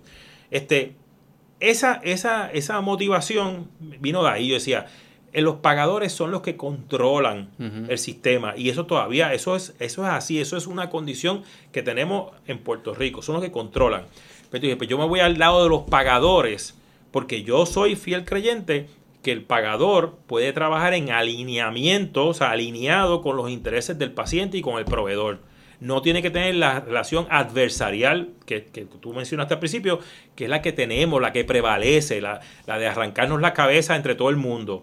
O sea que esa fue lo que me motivó a mí. Yo, yo lo vi, lo vi, después de... Yo me fui de la aseguradora, me, de, perdón, de la, de los hospitales a trabajar a una aseguradora, que era la Cruz Azul de Puerto Rico, yo entré y miré eso, o sea, yo lo vi con mis ojos, cómo la aseguradora funcionaba, cómo era la, la interioridad del monstruo. Después yo trabajé en MCS y estando en MCS todavía validé más que eso era así y, ahí fue que aprendí. Aunque yo había visto ya programa Medicare Advantage trabajando en el auxilio mutuo, ahí, ahí tenemos un plan médico, también vi esa parte, pero también montamos un Medicare Advantage ahí en el auxilio. esa es la forma donde, donde había más mecanismos, ya sean económicos o operacionales, para poder hacer esto, donde el, pagador tenía un rol activo en el manejo de la salud de la gente, mejorar el estado de salud de la gente, pues yo dije, vamos por Medicare Advantage. Pues de, contando en MCS, me, renuncié a MCS, a yo llevaba allí 13 meses y empecé Constellation. Y fui a, me acuerdo que renuncié y fui a con mi último día crucé la, calle a un abogado amigo mío ahí en la Ponce León y incorporamos a Constellation ahí online. Este, y ahí, eso fue en el 2011, en octubre del 2011, y ahí empezamos la gestión de pedir un Medicare Advantage. ¿Cómo fue ese proceso? Ese proceso es bien burocrático, o sea, tú tienes que someter hasta tu fe de bautismo ahí, este, este, es un proceso bien burocrático. Y la primera vez que solicitamos en la este, Constellation, que fue en, ese, en esas navidades y principios del 2012. Éramos mi esposa y yo, solo como Steve Jobs allí, pero en un cuartito en mi casa. Este, nosotros sometimos y esa aplicación nos la denegaron. ¿Por qué? Por, qué? Porque dentro de las reglas de CMS hay una cosa que se llama adecuacidad de la red de proveedores. Y, y nosotros cumplíamos con todos los requisitos incluyendo que en aquel momento nos dieron una licencia, o sea, cumplimos con de la licencia, era un comisionado de seguro distinto al que, al que me cerró eventualmente. Ese comisionado de seguro entendía, para que tú veas, que ahí ponen los elementos personales. Subjetivo de la persona. Ese tipo entendía que hacía falta eh, un competidor adicional y me, y me dio mi licencia. Pues entonces, la razón por la cual me denegaron la solicitud fue porque, esto es increíble, porque en el pueblo de Fajardo, en el municipio de Fajardo, yo no tenía un ortopeda y un neurólogo en un radio de 30 millas del pueblo de Fajardo. mi ortopeda más cercano estaba en Carolina y Carolina al centro de Fajardo estaba a 29 millas. O sea, por una milla, literalmente por una milla, CMS no me aprobó la solicitud, pero me lo dijeron, me dijeron, mira, tu problema me, me, llama lo que se mude y, estamos cuadrados. la realidad es que no queremos que existan más Medicare Advantage en Puerto Rico porque ellos estaban estimulando en ese momento los Medicare Advantage queremos que exista uno, pero mira lo que te pasa, tú no cumples por esto. Mm. Y, nada, mi, mala mía, porque yo, obviamente, dentro de, aunque yo me había estudiado toda la regulación, no vi en ningún sitio, ni, ni interpreté yo, que yo no tenía que usar los de los municipios que porque yo pedí un, permiso Medical Advantage limitado a 16 municipios en aquel momento. Era desde Cataño, toda la costa norte hasta Fajardo y hacia el sur, Cagua. O sea, eran 16 municipios ahí. Pero ¿qué pasa? Yo pude haber echado, usado ortopedas y neurólogos de, de Humacao, que sí los habían y que daba menos de 12 ah, el Mapa, el mapa era de los pacientes, no tiene que ser de los proveedores per se. No, es donde, están, donde está tu eh, población. Pero se ah. mide el centro del pueblo de Fajardo, ahí para abajo tantas millas, un radio de tantas millas. Este, pero nada, después. y lo resolviste. Al siguiente año, entonces tuve que esperar un año, volví a solicitar. Se me aprobó en el, en básicamente en el 2000, eso fue 2012, 2013. Y nosotros empezamos en enero primero del 2014. Nosotros empezamos a vender en el 2000, diciembre, en, el, en esta época, octubre a diciembre del 2013. Y empezamos, Constellation empezó a prestar servicios, o sea, como aseguradora el primero de enero del 2014. ¿Y cuánto capital tuviste que entrar? Yo tuve que, yo levanté 20 millones de pesos en capital. ¿Eso fue requisito local? No. Eso fue porque tú dijiste. Porque, porque sabíamos, nosotros habíamos hecho nuestro estimado que nos íbamos a gastar un millón de pesos, era un millón dos, un millón tres mensuales en gastos operacionales de que tuviéramos el primer asegurado. Ok. yo, como mi, mi plan de negocio era, yo voy a ir, voy a levantar este capital yo, o sea, yo, fui integrando inversionistas, gente, todos eran locales. Éramos una compañía, éramos la única compañía netamente puertorriqueña. No teníamos ningún capital de afuera y nos acercaron fondos de inversión, pero yo hice todo lo posible y lo logramos de levantar capital internamente. Y, nosotros, a, ese comisionado de seguros que me aprobó, yo le había sometido un plan de capitalización, como describimos, de autocapitalización, donde yo empezaba con estos 20 millones y en, y en cuatro años luego de eso, o sea, en un periodo de cinco años, nosotros logramos los niveles de capital adecuados para manejar una población, en aquel momento eran de 25 o 30 mil personas. ¿Cuánto capital se requiere para 30 mil personas? Requería como, 20 y pico millones. mantener en fondos, o sea, mantener en, fondos líquidos por lo menos como 20 millones. O sea, que, que yo, me, yo, yo levanté ese capital para mantener el gasto operacional en lo que logramos el break-even point, que eran 15 mil vidas. Y después de las 15 mil vidas empezamos a hacer una ganancia y empezamos a, capitalizar la compañía, a tenerlo en, dinero líquido, dinero líquido, para entonces mantener la operación. Y nuestra, nuestra meta era mantenernos entre 40 mil, de 35 mil, 45 mil vidas. Era mantenernos hovering ahí. O sea, no era tener 200 mil vidas, como tienen las grandes ahora era mantenerlo ahí en, en las 35 mil, ¿Cómo consigues, ¿Cómo consigues pacientes que se inscriban? ¿Qué, tú les dices que es distinto bueno, que los otros? era nuestra, nuestra fórmula de poder levantar membresía que logramos, nosotros llegamos a tener 22 mil, 23 mil afiliados cuando llegamos a nuestro tamaño más grande. Era básicamente nuestra oferta de servicio. O sea, la, primero la red de proveedores, que era, o sea, teníamos todos los primarios, médicos especialistas, subespecialistas, y obviamente nuestra cubierta de farmacia, una cubierta de farmacia robusta, con los medicamentos necesarios. Y, y, una, la primera premisa que establecimos, que ahora todas las aseguradoras lo tienen, era cero referido. O sea, tú no tenías que ir a un especialista a través del primario. Si tú, si tú vas al primario... Eso es decisión de cada aseguradora. Eso no CMS no te obliga a No, eso ninguna... Ella, tú, tú, tú vas a la cubierta, cero referido, cero referido, cero referido nosotros, Constellation fue la primera compañía que puso lo de los ceros referidos. ¿Y eso es bueno? Sí. Porque Mi esposa no le gusta mucho esa idea. Bueno, lo que pasa es que tú cuando tú eres médico primario... No, pero no por hacer dinero, sino porque ella entiende que el filtro ese es importante. Lo que pasa es que tú tienes que tener, que nosotros se lo proveíamos a los médicos, no tenemos que proveerle, la aseguradora tiene que proveerle al médico qué es lo que ese paciente está haciendo. Porque sí mismo, tu, tu, esposa tiene un concepto completamente correcto. Que si, tú, yo soy médico primario tuyo y tú te vas a un cardiólogo, y ahí que viene, ahí que viene el problema que yo entiendo bien a tu esposa, y viene el cardiólogo y te cambia todas las medicinas, incluyendo la, diabetes y cosas que no tienen que ver con la hipertensión que tú tienes o lo que sea.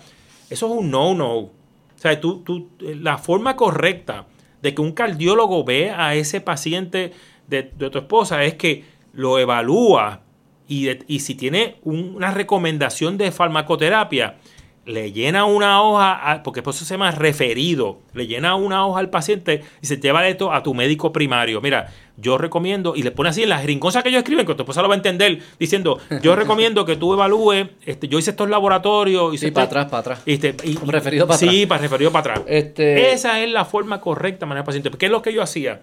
Nosotros le alimentábamos al primario cuando, cuando ese, ese médico dice, mira, este, este especialista le cambió todos estos medicamentos. Llama a ese paciente, cítalo, porque tienes que mirar que este tipo está cambiando todo esto. Y eso era... Ah, ustedes estaban pendientes de eso. Esa ¿Cómo están pendientes a 30 mil Bien sencillo, bien sencillo. Algoritmos, cosas de No, porque tú recibes, cuando, cuando es, todo eso lo hacen sistemas de información. cuando, tú, cuando tú recibes, el, paciente va con esa receta, que muchos, no muchos, van, pero el paciente va con esa receta a donde, a donde la farmacia. La farmacia le despacha los medicamentos, pero tú recibes pan, todos los cambios que, se dieron. O sea, el, sistema viene y dice, yo estoy tomando esta medicina para la presión y, ahora me mandaron esta otra. Y el sistema le va a aprobar esta, porque no se lo hemos dejado aprobar, se aprobó, perfecto, por 30 días, porque eso es lo que tú apruebas, 30 días. Y, pero, pero el sistema levanta la bandera. Mira, este Iván Colón le cambiaron los medicamentos. Ahí mismo, o sea, estamos hablando de segundos. Al otro día la farmacéutica veía todos los cambios medicamentos que se dieron el día anterior. Y, entonces había una persona que llamaba al médico, pero mira, pasó esto, pasó a Iván le cambiaron esto, bla, bla, bla, bla, Cítalo, cítalo, cítalo, cítalo, cítalo, cítalo, ¿Y eso lo hacen todas las aseguradoras o eso es único? No, eso no. Lo, puede, lo hacen con unas poblaciones que ellas manejan de cerca. Ahorita dimos el ejemplo de los pacientes renales, ¿verdad? Los pacientes que tienen fallo renal. Mm terminal. Eso, la mayoría de las aseguradoras, esos pacientes lo siguen así, como este, como este ejemplo, lo siguen bien de cerca, porque ese es el paciente que, se, como te di el ejemplo, que aunque Medicare me paga 8 mil pesos de prima, el paciente se puede gastar 12 mil, 14 mil pesos mensuales. O sea que tengo que, obligatoriamente seguirlo. Sí, sí, ¿Cómo fue construir la relación? Hemos hablado de bastante los stakeholders del paciente y de los aseguradores, no hemos hablado mucho de los médicos que se creen que son ángeles, pero son igual de humanos que todos los demás.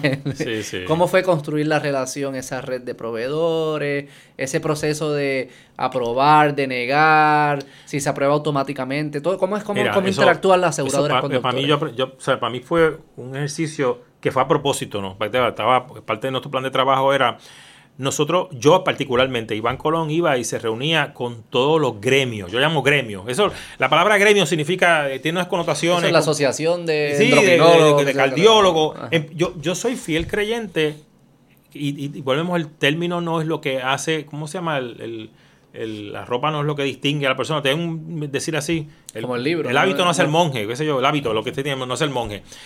Mira lo que pasa. El hábito no es el monje. el hábito no es el monje en las, las cooperativas, porque la palabra cooperativa a veces está, tiene sus connotaciones. En Puerto Rico existen cooperativas de cardiólogos, de ortopedas. Yo, yo, yo tenía comunicaciones con ellos, o sea, yo me reunía con esos tipos. Yo les llevaba, cuando, cuando hicimos el, asunto de las preautorizaciones, de que no íbamos a preautorizar, yo me acuerdo haberme reunido con la Asociación de Radiólogos, eso no tenían cooperativa, pero en lo caso de los ortopedas, y yo les llevaba mi lista. Cuando hacíamos el formulario de medicamentos, yo me sentaba con los, con los cardiólogos de la cooperativa, con los y decía, mira, estos todos son los medicamentos que tú me recomendabas, mira, pues pone, pon esta estatina, estos medicamentos para colesterol, para esto, para lo otro. Con los urólogos, yo me senté con los urólogos que tenían una cooperativa y me dijeron, mira Iván, esto es bien, bien de eso, porque ahora todos lo hacen. Apruébales el Viagra a todos los viejos. Y el, y el Cialis. Entonces, porque todo el mundo piensa, ah, eso es para disfunción eréctil. Sí tiene un... Claro que eso es para eso. Pero en los pacientes de hiperplasia, o sea, de crecimiento de próstata, tú eres un tipo joven, todavía no te va a dar eso, pero cuando llegues a 60 años, como estoy yo, en ese sentido, todos tenemos hiperplasia de alguna forma u otra. Y, y, eso se desarrolla también en cáncer. Pero los pacientes que tienen hiperplasia, que eso es benigno, que es crecimiento de las células de la próstata, el médico te puede ordenar Cial y todas esas cosas porque todo eso aumenta la vascularidad de esa área ahí. No, ya y de, como que bueno, pero, le pintan las uñas a la mujer, me bueno, la, la, viagra, la viagra del hombre es pintarle las uñas. Pero, pero, pero, para que tú veas, eso, eso es una, eso es un estándar de cuidado en esa especialidad. Y, había roce, que tuviste roce con los gremios de cosas que ellos querían más preaprobación y tú decías, no, espérate. Bueno, pero eso, eso, eso es parte de tu negociar. No, no, pero cuéntame pues Claro, porque tú, tú, si, tú le, si, tú, si vienen y te dicen los radiólogos, no me le pongas preauto, me acuerdo que las preauto fue un caso bien así donde se dio esa, esa dinámica. No me le pongas preauto a una resonancia magnética. Ese de Maray. Ese Maray, Maray ¿Sabes? No, brother, porque ¿qué pasa? Si yo te, quito preauto para resonancia magnética, pues, cualquier dolencia de la rodilla que, tú que un médico la puede ver con una placa de rodilla que vale 5 pesos versus una resonancia que vale 350 o 400. Ahí viene, ahí viene la cuestión de, de adecuacidad del tratamiento. O sea, que cómo, tú llegas al diagnóstico si lo puedes llegar con una placa de rodilla versus tú ver una resonancia magnética de rodilla. O sea que a lo que voy es que sí, se, dio esos procesos de negociación. es importante. Si no hubiese esos checks, se abusaría del sistema. Sí, sí, claro, claro. Porque mira, lo que pasa es que hay, hay, hay un elemento que es de la generación tuya que se llama Doctor Google. Doctor Google. Doctor Google, que la gente googleando, ah, pues, que, si me doy la rodilla, que, ah, pues, una resonancia magnética de rodilla, porque así va a ver los tejidos, que si la madre los tomates, porque para que sepa, la resonancia magnética lo que pasa son músculos, no pasa hueso. O sea, pero también a ver los tejidos, los, qué sé yo, los meniscos, las porquerías, Perdón, la porquería no. Las componentes. Sí, pero que no era, no era importante para lo que estaba. Entonces, pues, si el paciente dice, doctor, mandemos una resonancia, toma aquí, como no, toma, el doctor no le duele nada, toma, aquí está la resonancia magnética. O sea, ¿qué sucedería? Sí, pues claro que sucede. ¿Tuviste algunos ejemplos que en los cuales empezaste con preauto y tuviste que cambiarlo y viceversa, que empezaste sin preauto y tuviste que añadir, y dijiste, vamos a añadirle preauto no, porque eso... No, no. O sea, que se midió bien. Porque lo, porque lo hicimos del principio, o sea, ese, ese año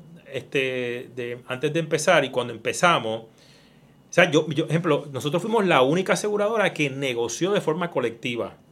O sea, tú, no sé, tú leíste por ahí, que eso me da pena hasta con el comisionado de seguro que está ahora, que dijo, no, no, yo voy a revivir la ley para que los médicos puedan negociar colectivamente. La ley específicamente que existe, que dice eso, que dice que, que, ningún médico puede, o sea, ningún grupo de médicos que represente más del 2% en una región, utilizando las definiciones de región que usaba CES, ningún grupo de médicos que represente más del 2, del, del, perdón, era, no del 2, el 10% era, 10% de, o 10 o 20%, no colabora, pero es un por ciento bajito, pero de todos modos, en el caso de los cardiólogos, si en la región de Ponce hay 10 cardiólogos, si dos o más quieren negociar a 20%, si dos o más quieren negociar colectivamente, no pueden negociar. Es ilegal. Es ilegal. Ah, Solamente puedes negociar, tú puedes negociar con dos, los otros ocho no pueden. Ah, no pueden asociarse.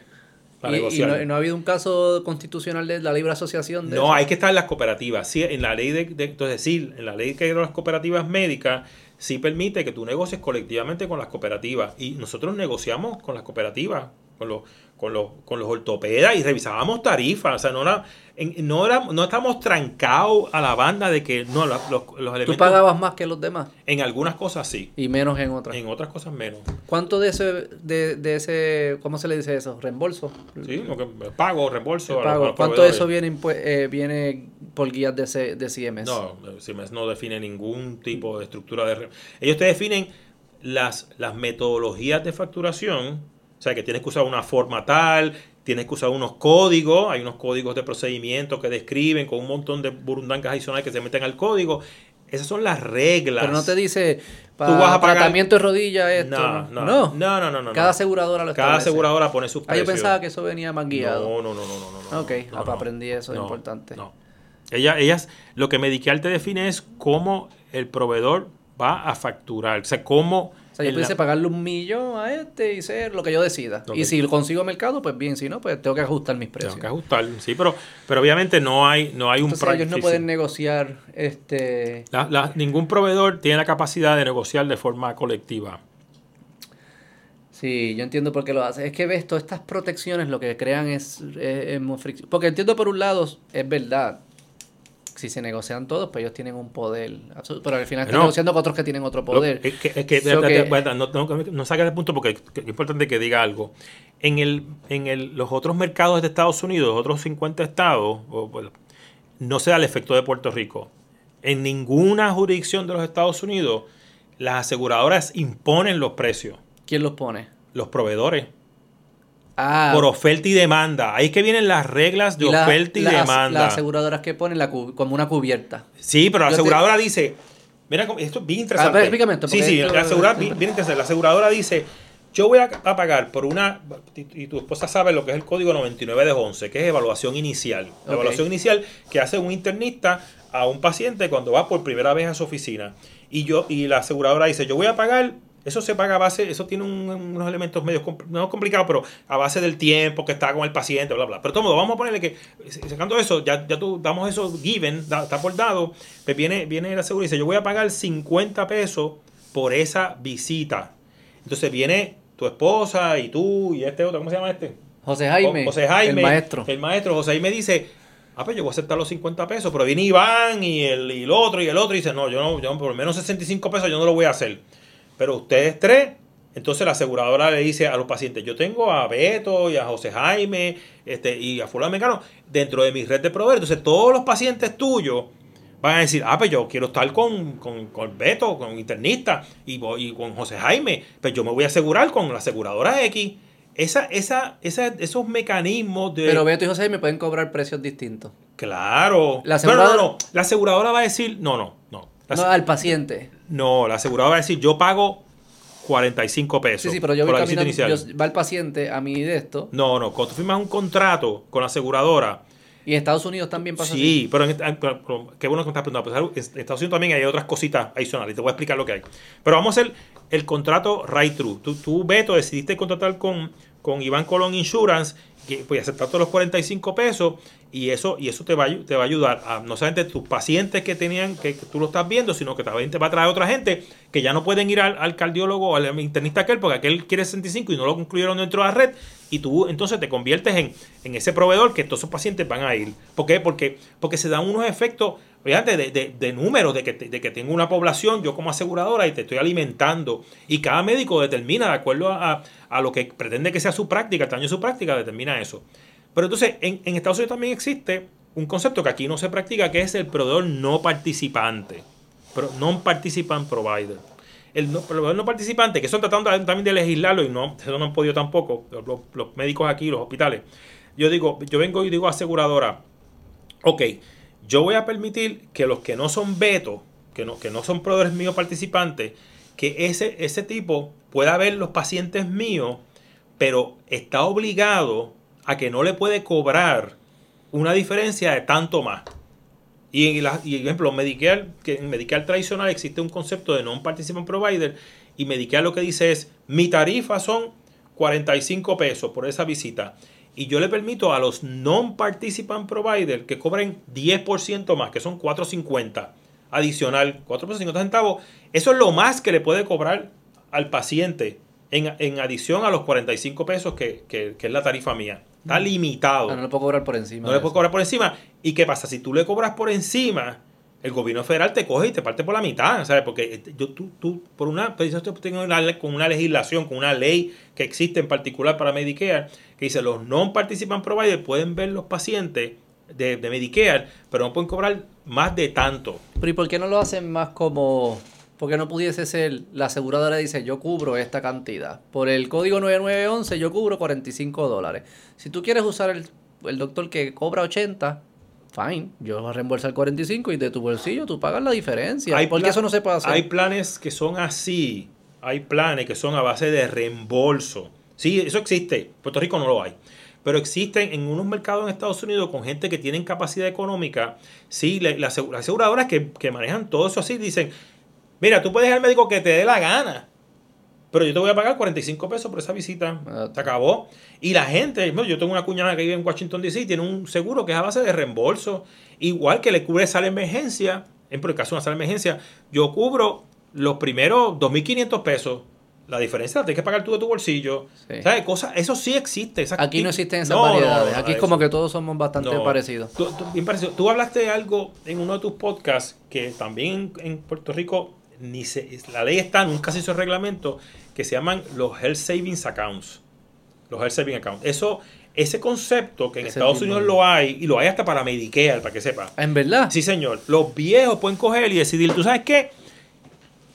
Yo voy a separar, yo quiero una cuenta de ahorro, que hay bancos que tienen esas cuentas, que yo voy a ir poniendo mi dinero ahí, mi dinero ahí, mi dinero ahí. Eso no tributa, porque es como si fuera un 401k. o sea, tú no ah. pagas contribuciones por esos chavos. Tú te ganas 10 mil pesos mensuales o mil pesos mensuales y yo voy a, y voy a separar 200 pesos. Creo que hay un por ciento en particular. Ah. Voy a separar 200 pesos para mi Health Saving Account. Y es como, un, como tipo 401, tipo Kio, tipo este, esta cosa, este ¿Cómo se llama? Ira. Ira, que tú no puedes tocar esos chavos, no puedes... Sí, sí, no es para... No, no, para, para como un carro, no. Tú, tú, tú, puedes, tú puedes esos chavos y ese es el, esos dineros que están ahí en ese fondo hasta, hasta cierta edad, no pagas ninguna contribución, después se lo puedes sacar, pues, usar, pagar. Y, y, y existen compañías que manejan esos, esos health saving accounts, que pagan reclamaciones. O sea, el viejo va y le dice, mira, yo fui a de la doctora y aquí está mi, mi, mi recibo. Y entonces, bueno, le repuesto las 45. Pues esos chavos son tuyos, hasta cierto punto, lo que hacen pagar. Y si, y si tú te cuidas, son, te quedan contigo, no los claro, gastas. después de cuando, cuando cumples 65 años, lo puedes sacar tú y fututeártelo. Que es lo que yo siento, como que yo me puedo poner más saludable, pero yo no siento que mi prima se ajusta.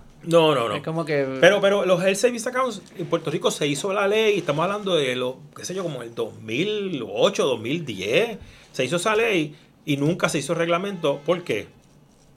No, porque se afecta a los, a Claro, los- a los planes. sí.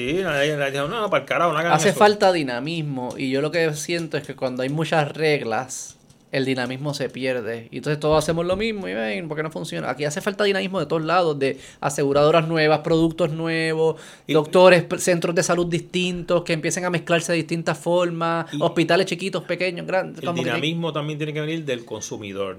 Y hay que, hay que también, ahí fallamos, porque hay una dinámica nosotros de los puertorriqueños, tal vez tu generación no es tanto así, pero la mía, no nos quejamos, no, no rock the boat, tú sabes, no movemos las cosas, nos quejamos. no- Mira, yo me acuerdo que una vez, CMS, en una gente allá en Nueva York me dijeron, mira, en Puerto Rico, el problema es que la gente se chupa los problemas, no se quejan.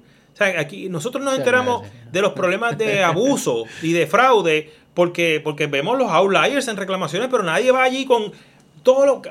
Mira, todo, tú tienes un plan médico, yo tengo un plan médico, cada tres meses tú recibes una explicación de pago.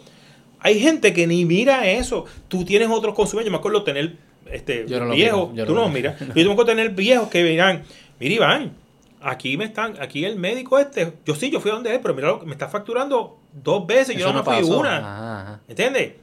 Y, y mira, en mucho, o sea, yo, yo, yo, yo, yo puedo hablar en propiedad porque yo soy de, de familiar de médico. Mi abuelo era médico, mi papá era médico, mis hermanos son médicos, mis cuñadas son médicos. O sea, yo, yo soy producto de, de una, de la vida de los médicos. Vamos a ver, yo soy, estoy interrelacionado con eso.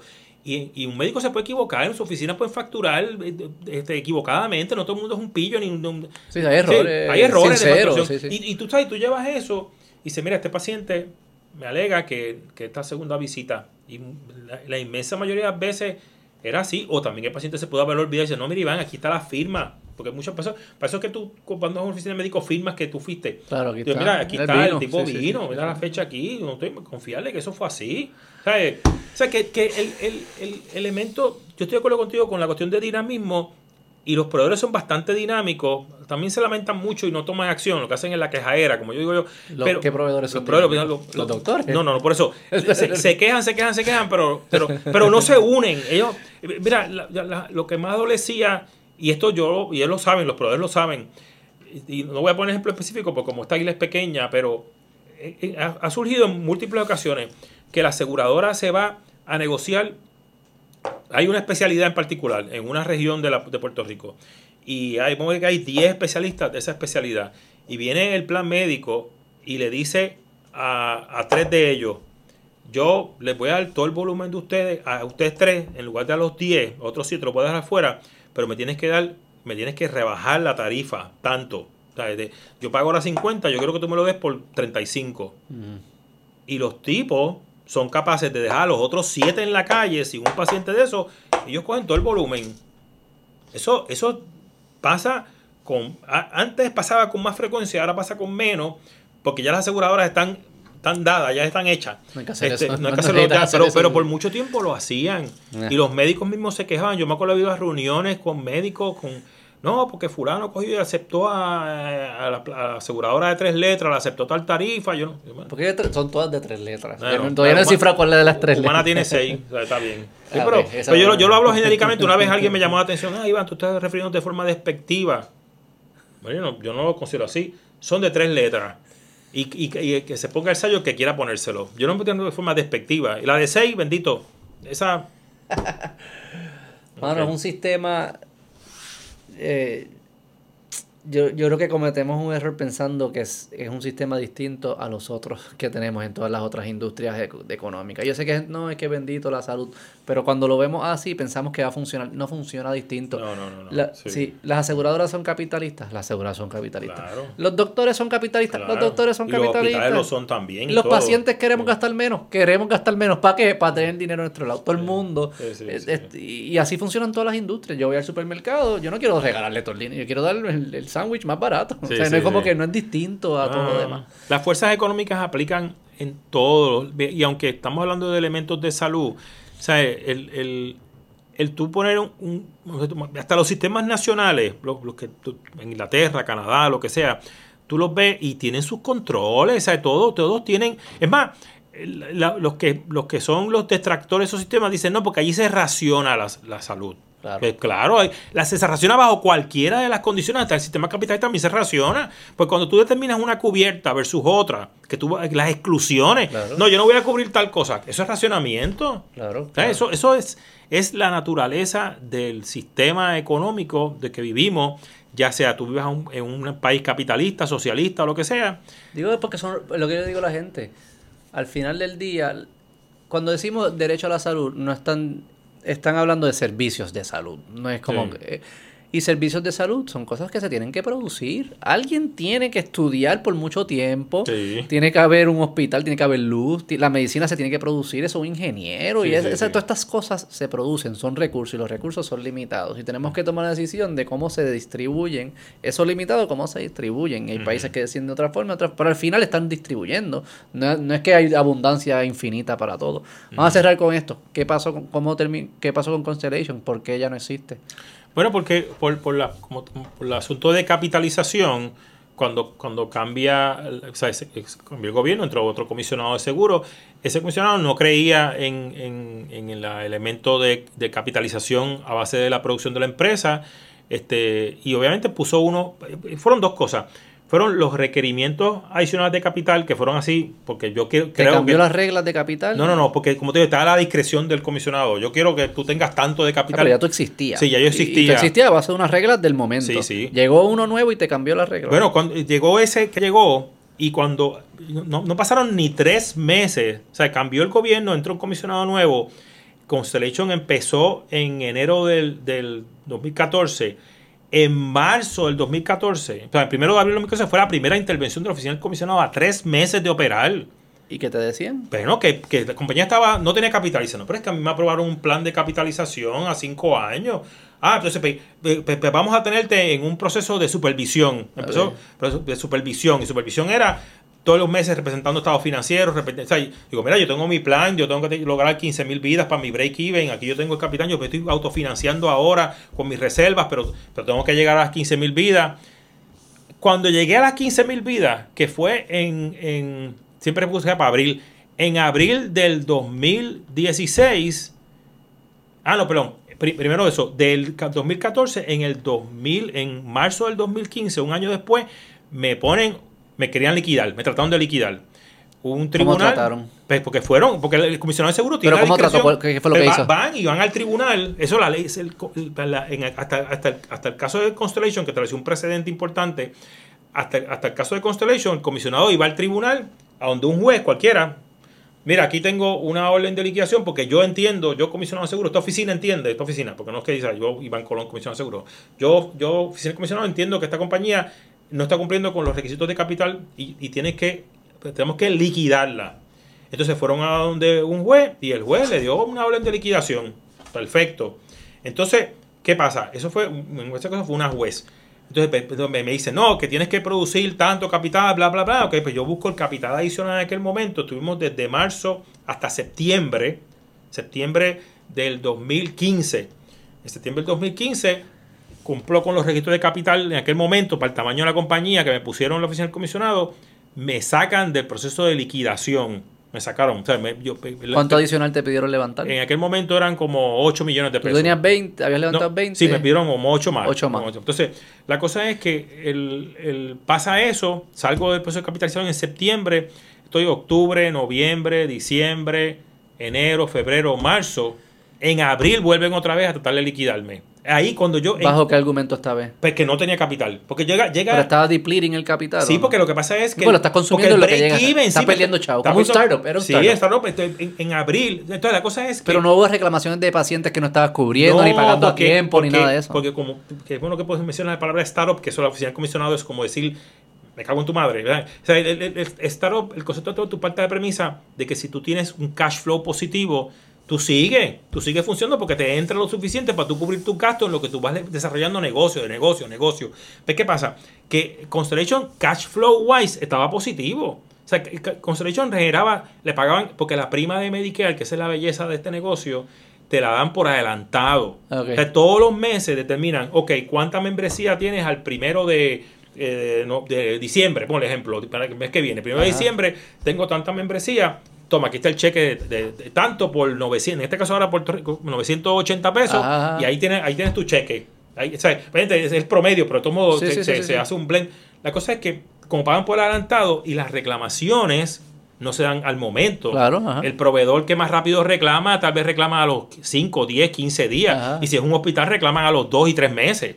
O sea, que tú, que tú, que tú no, tú tienes un dinero disponible, pero tú no pagas reclamaciones hasta 2 y 3 meses luego de- Ah, del de- consumo del medio. consumo, ok. Pero entonces, Constellation no tenía un cash flow negativo, tenía cash flow para pagar sus responsabilidades, no, los proveedores no estaban afectados, los, los pacientes estaban afectados, tú sigues pagando, vienen y se meten, cuando yo cuando logro el break-even point, que lo logro en 15.000 marzo, vidas. 15 mil vidas, ¡pam! se meten otra vez. O sea, era demasiado casualidad que tuviesen todo el tiempo interviniendo, interviniendo, interviniendo. Cada vez que yo levantaba la casa, ¡pam! me metían un cantazo. ¿Y qué te que- dijeron esa vez? Que tenías que levantar más que capital. tenía que levantar más capital. Entonces yo cogí y le digo, mira, yo tengo en esa fecha, ya yo llevaba 2014, 2015 y tres meses 2016, ya yo tenía acumulado en una prima retroactiva que si mes paga, una, Medicare te va pagando todos los meses, pero ellos después ajustan, pueden estar Ajá. para arriba o para abajo, pero en mi caso yo tenía 20 millones de pesos por todas esas ah, meses, se llaman member month. O sea, cada miembro, Sí, el mes que estuvo, yo tenía una cuenta cobrada CMS por 20 millones de pesos. Y yo le digo al comisionado, pero espérate, espérate, espérate, yo tengo un activo, una cuenta a cobrar. Con el gobierno federal. Con el gobierno federal, que no es chucho que mata puerco. Hay un estatuto de contabilidad de aseguradora que dice que eso es un activo admisible. Que no, que no, que no, que no. Tú vas a buscar en, en los annual statement que tú leíste Ajá. y vas a buscar allí risk adjustment. Busca una Ajá, línea. ajá. Vas a encontrar allí 30, 40, 60, 100 millones de pesos. Tú, Es- tú miraste estados de 5 años para atrás. Sí. Creo que 2017 para acá. Busca y vas a ver un año que me tiene o MC tiene y así, todo el mundo así, sin saber específicamente. Pueden poner 100 millones de pesos. Es- Pues, es- es- es- ese es- año, tener, yo tenía acumulado a dos años y pico, casi, casi dos años y medio, tenía 20 millones de pesos. Pero la cosa es. Y no lo querían considerar como no activo. lo quisieron considerar como un, como un activo admisible. Entonces, ¿qué pasaba? Yo necesitaba para poder cobrar ese activo, porque ese activo tiene que ver con una prima retroactiva, que es un concepto de Medicare también, que se llama el ajuste por riesgo. Vamos a hacer, ahí me llega un asegurado que estaba en MM y se cambió para Constellation. O estaba en MC y se cambió para Constellation. Cuando yo, cuando ese asegurado llega donde mí por una, por una regulación, yo tengo que hacerle lo que llaman un Comprehensive Risk Assessment. Se llama un CHRA. Que eso es un, un instrumento brutal para que todas las regulaciones de Medicare tienen cosas bien, bien Sí, buenas. sí. Tú, tú haces, tú coges ese paciente y lo mandas a, un, a su internista, a su médico primario, y te tiene que hacer un análisis de todas las cosas que ese paciente tiene. Y, de- y esos diagnósticos, puede ser que ese paciente empezó a desarrollar diabetes o Claro. hipertensión. Pe- Eso te aumenta entonces el- lo que te tienen que pagar. Tú sometes eso a Medicare y Medicare, tú le pr- pruebas, mira, este paciente tiene diabetes hace un año o hipertensión, pan, y te, y te pagan la prima para atrás retroactiva. Ok. Entonces, ese, ese concepto de cuenta a cobrar por, por ajuste de riesgo, nosotros teníamos 20 millones de pesos. Y no lo querían considerar. No lo quisieron considerar. Y- no me dieron los recursos porque yo tenía que, yo tenía que, que- que enviar gente. Ejemplo, si yo, si yo tengo, que yo reclamo que ese paciente tiene diabetes hace seis meses, yo tenía que ir a la oficina de ese médico que di- diagnosticó la diabetes hace seis meses. Aunque yo tenía aquí que el tipo estaba usando insulina ya hace seis meses, pero yo tenía que buscar ese, esa, ese diagnóstico escrito por el médico y sacarle una fotocopia, que mandábamos gente con fotocopiadora a la oficina de los médicos. Eso lo hacen todas las aseguradoras, eso no, no es que fuera extraordinario, eso lo hacen todo el tiempo, todo el tiempo, todo el tiempo. Ok. Pues yo cogí esa información, la sometí a CMS, ok, este tipo tiene, tiene derecho a una prima retroactiva de seis meses por el concepto de, de diabetes o hipertensión o lo que sea. Pues todo eso lo hicimos Entonces, bueno, en ese momento teníamos todo identificado, tenemos, necesitamos que me, que me autorice, porque entonces, cada vez que ellos se metían, ellos asumían control de la operación.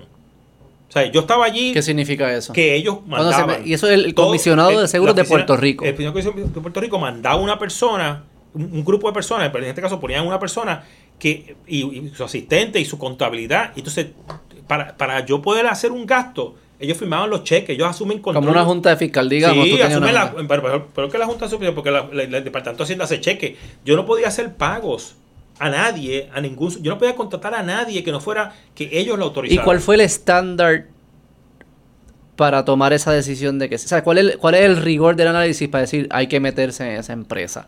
O sea, como que... ¿Cuál era la justicia? No había... Eh, es porque quiero. Porque quiero. Porque, porque, porque yo interpreto... Pero Iván, en serio. Sí, porque... Y pasó por tribunales. No, los tribunales me protegieron toda ah, la vida. protegieron. Protegieron de que evitaran que me cerraran hasta que llegó a donde una juez a donde una juez que ellos fueron por tercera vez a liquidarme y esa juez sin análisis ninguno. Porque, porque, Esos documentos son públicos que explican esa decisión no, del caso. No, no lo explican. la juez dice, ¿por qué? Porque, porque me lo dice el Porque me lo dice el, regulador. Y hay una cosa, un hay un, un concepto legal que, que parte de la premisa que el Estado, que el Estado está actuando en los mejores intereses de la gente. Siempre. Ahí está. ¿Y qué pasó entonces? Se metieron y... No, ya en esa última ocasión... Tú dijiste apagaste la luz y... No, no, porque entonces ahí la, la juez procede con la liquidación, o sea, no, nos hace ningún caso, no reconoce ningún... Vamos a vista, porque primero no nos quedan de vista, tenemos que ir al tribunal apelativo, el tribunal apelativo dice, pero ven acá, estos tipos tienen derecho a, que, a defenderse, ¿no? Porque la juez dice, no, no, vamos a liquidar, no, pero que no, que no, que no, pero nosotros tenemos que ir a presentar nuestro argumento. No, no, no, yo no voy, quiero, quiero escuchar ninguno argumentos de ustedes. Entonces vamos al tribunal apelativo, ganamos en el apelativo, nos mandan para atrás para el tribunal con la misma juez. Y la juez, pues, tenemos ahí un montón de semanas de vista, ella así mirando para el techo, este, así, tú sabes, los abogados del comisionado jaltándose de, no al lugar, no al lugar, y la juez dándole, ¿sabes? objeción, y la juez dándole no al lugar, pero al lugar, reconociendo todos los argumentos de ellos, nos plancharon y nos cerraron. Entonces, con todo eso, no nos cerraron ahí. Con todo y que estaban ahí, vinieron, lo que más terrible fue que la oficina del comisionado buscó a unos proveedores, buscó unos proveedores en particular, que le dijo, escriban cartas a CMS diciendo que ustedes van a empezar a limitar los servicios a los pacientes de Constellation porque no les pagan. Cuando ellos controlan la cuenta de banco, ellos decidían a quién le pagaban y a quién no. Entonces van a donde... a los proveedores. A los proveedores. Van a unos proveedores en particular, no van a todos, van a unos con nombre y apellido. Les dicen eso. Para que envíen una carta a CMS. Mandan unas, los tipos mandan unas cartas a CMS. No me están pagando, voy a dejarle atender a, los, los pacientes y ahí viene CMS y hace una determinación para proteger a los a, sus beneficiarios, pues se llaman beneficiarios, asegurados beneficiarios, y ordenan cerrar la compañía. Así fue que nos cerraron, no porque el tribunal de aquí decidió nada. El tribunal de aquí nunca pudo cerrarnos.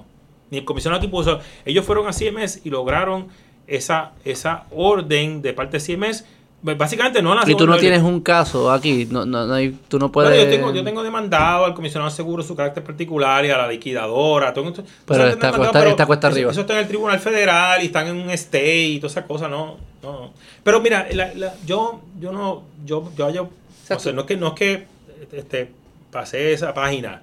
Lo que, lo, que, lo que es terrible aquí es que el caso de Constellation, ¿cómo se llama? Desmotiva a cualquier otro. No hay forma. O sea, no hay No hay inversionista que meta un centavo. No, no, no hay una. Porque el riesgo de que venga un comisionado usando su discreción y venga un tribunal con las deficiencias que tienen los tribunales. O sea, esa juez no quiso ni oír peritos. O sea, ¿Y tú no usaste la prensa o algo para esto? No. es lo mismo, ok. No, no, vamos, vamos, no, no, vamos a hacer eso, vamos a hacer ese ejercicio. Vamos, este es el vocero de cuándo? De, ayer, Vamos a empezar a abrir páginas. Sí, sí, sí, sí, una pregunta bien nadie. Ok, vamos a... Conste, ¿dónde está la cámara? Ok, vamos a empezar por ahí. Vamos a seguir, vamos ¿Tú crees que fue una conspiración, Iván? no, eso no tiene ¿Cómo tú le llamas? No tiene que ser conspiración, lo que pasa es que o sea, si tú eres, si tú eres el auspiciador, anunciador número uno, o sea, este periódico tiene, eh, como a página entera, tiene un anuncio de Claro, uno de Liberty y, y cuatro anuncios de cada una de las aseguradoras. ¿Quieres que siga buscando? No, o sea, ya, que ya, si, tú, si tú financias el, el, qué sé yo, más de la mitad, el 50, 60%. Sí, aquí no de- hay nada. No, no hay que, no hay que buscar. Los podcasts. Sí, los podcasts. sí. Este, Yo, mira, a mí, la- yo tengo una demanda porque el, el Tribunal Federal encontró que yo tenía causa para demandar, porque ellos fueron al Tribunal Federal y, y, este, el Departamento de Justicia y radicó una solicitud de que se, me, se, me la demanda porque yo no tenía causa. Gracias a que el presidente del Tribunal Federal en aquel momento, el juez El Pi, dijo, no, él tiene una causa por la primera enmienda. Pero la primera enmienda, sí, la de libre expresión. Porque la razón por la que el comisionado me votó de Constellation, porque me votó antes de cerrar la compañía, me sacó de Constellation fue porque yo fui un programa de radio un sábado por la mañana, porque me- la última vez que me cerró fue un viernes, y dije, ¿tú sabes qué? Este tipo dejó a los pacientes de Medicare sin medicina, sin las preautos, sin los procedimientos que estaban programados para el, el- desde el lunes, de sábado en adelante, porque él cogía, apagó los sistemas. ¿Qué año fue esto? Eso fue en el 2019. Pueden buscar el comisionado.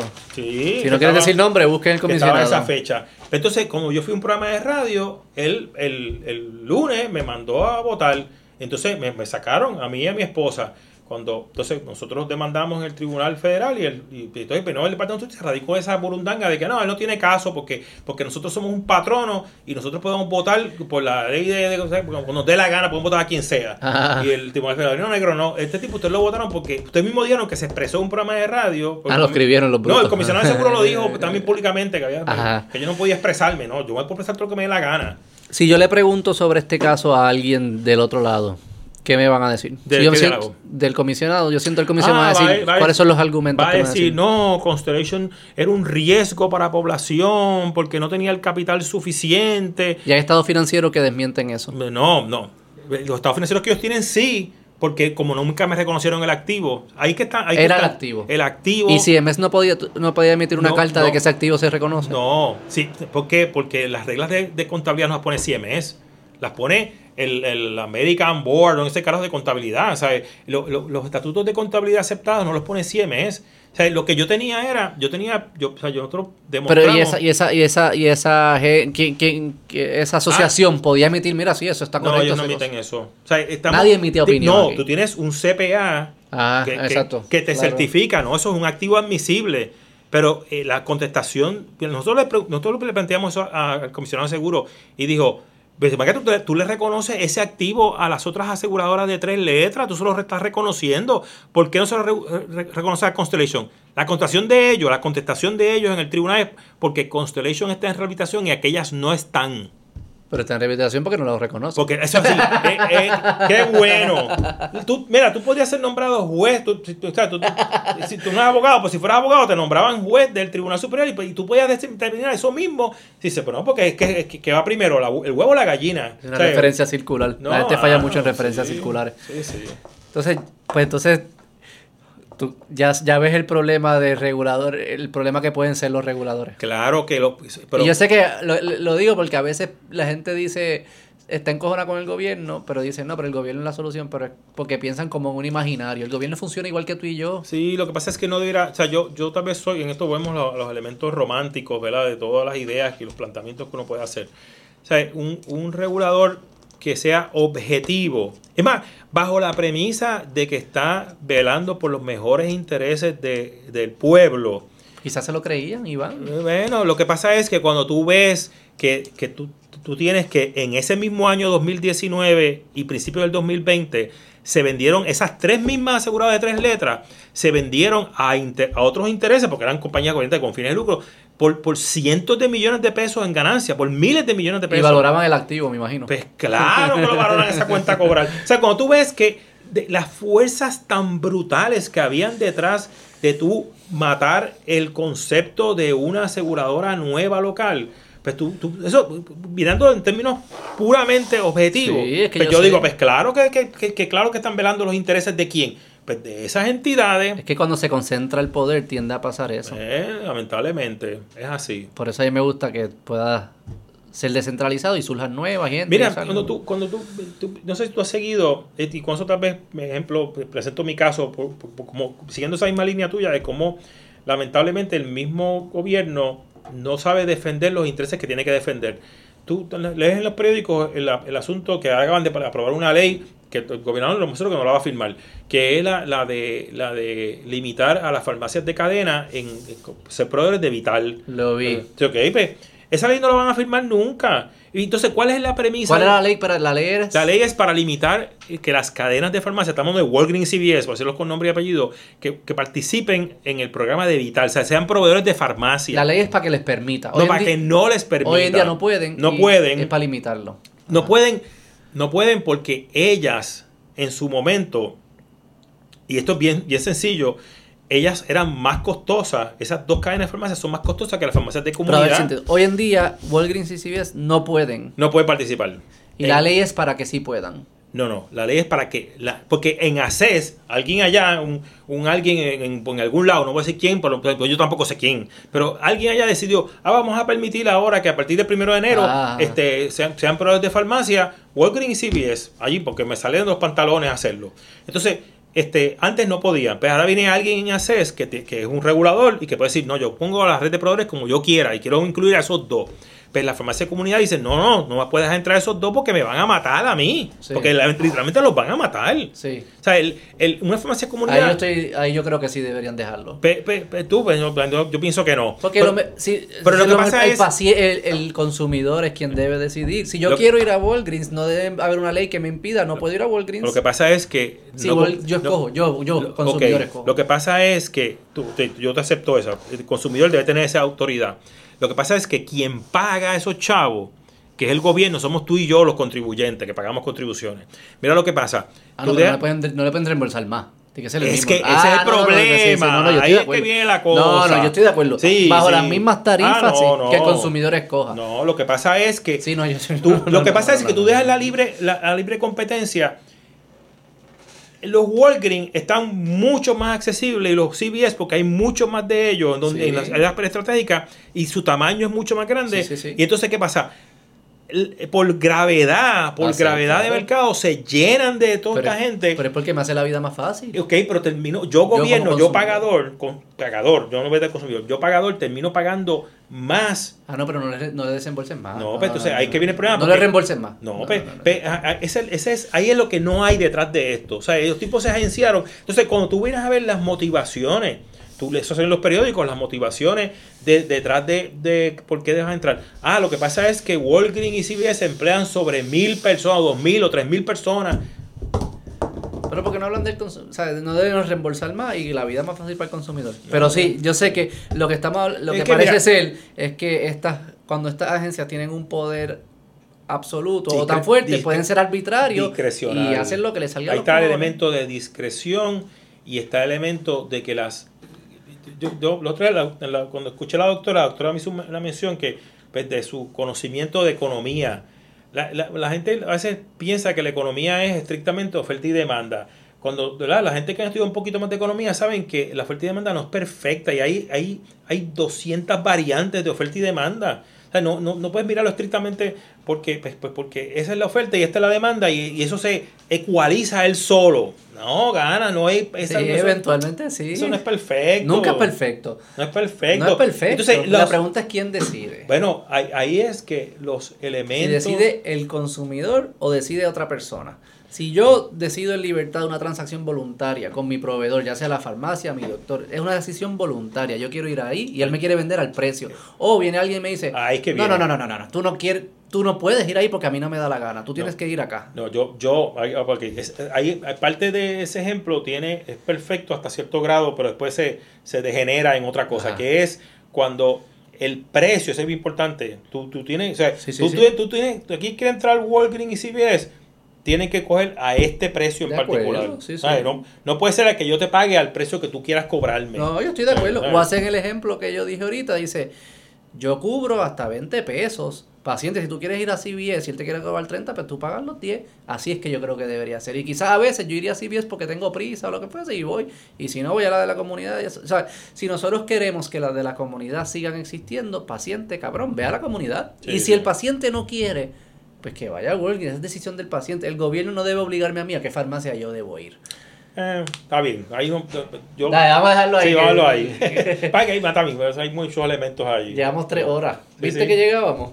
Ah, mira, te rompí el récord de la doctora, ¿no? No, la doctora fue 3.40, una cosa así.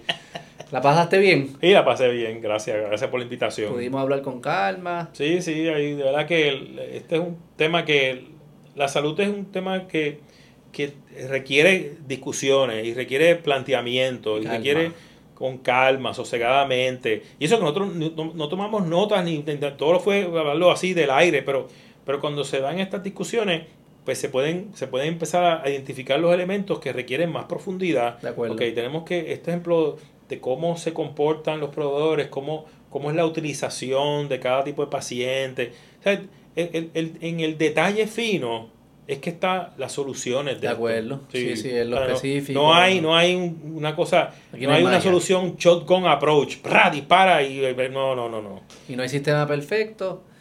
Y no se va a comportar igual que los otros sistemas de la economía. Va a ser idéntico. Son las Sí. mismas personas. Sí, sí, sí, sí. Dale, Iván, gracias. Bye. ¿Cómo no? Tu orden.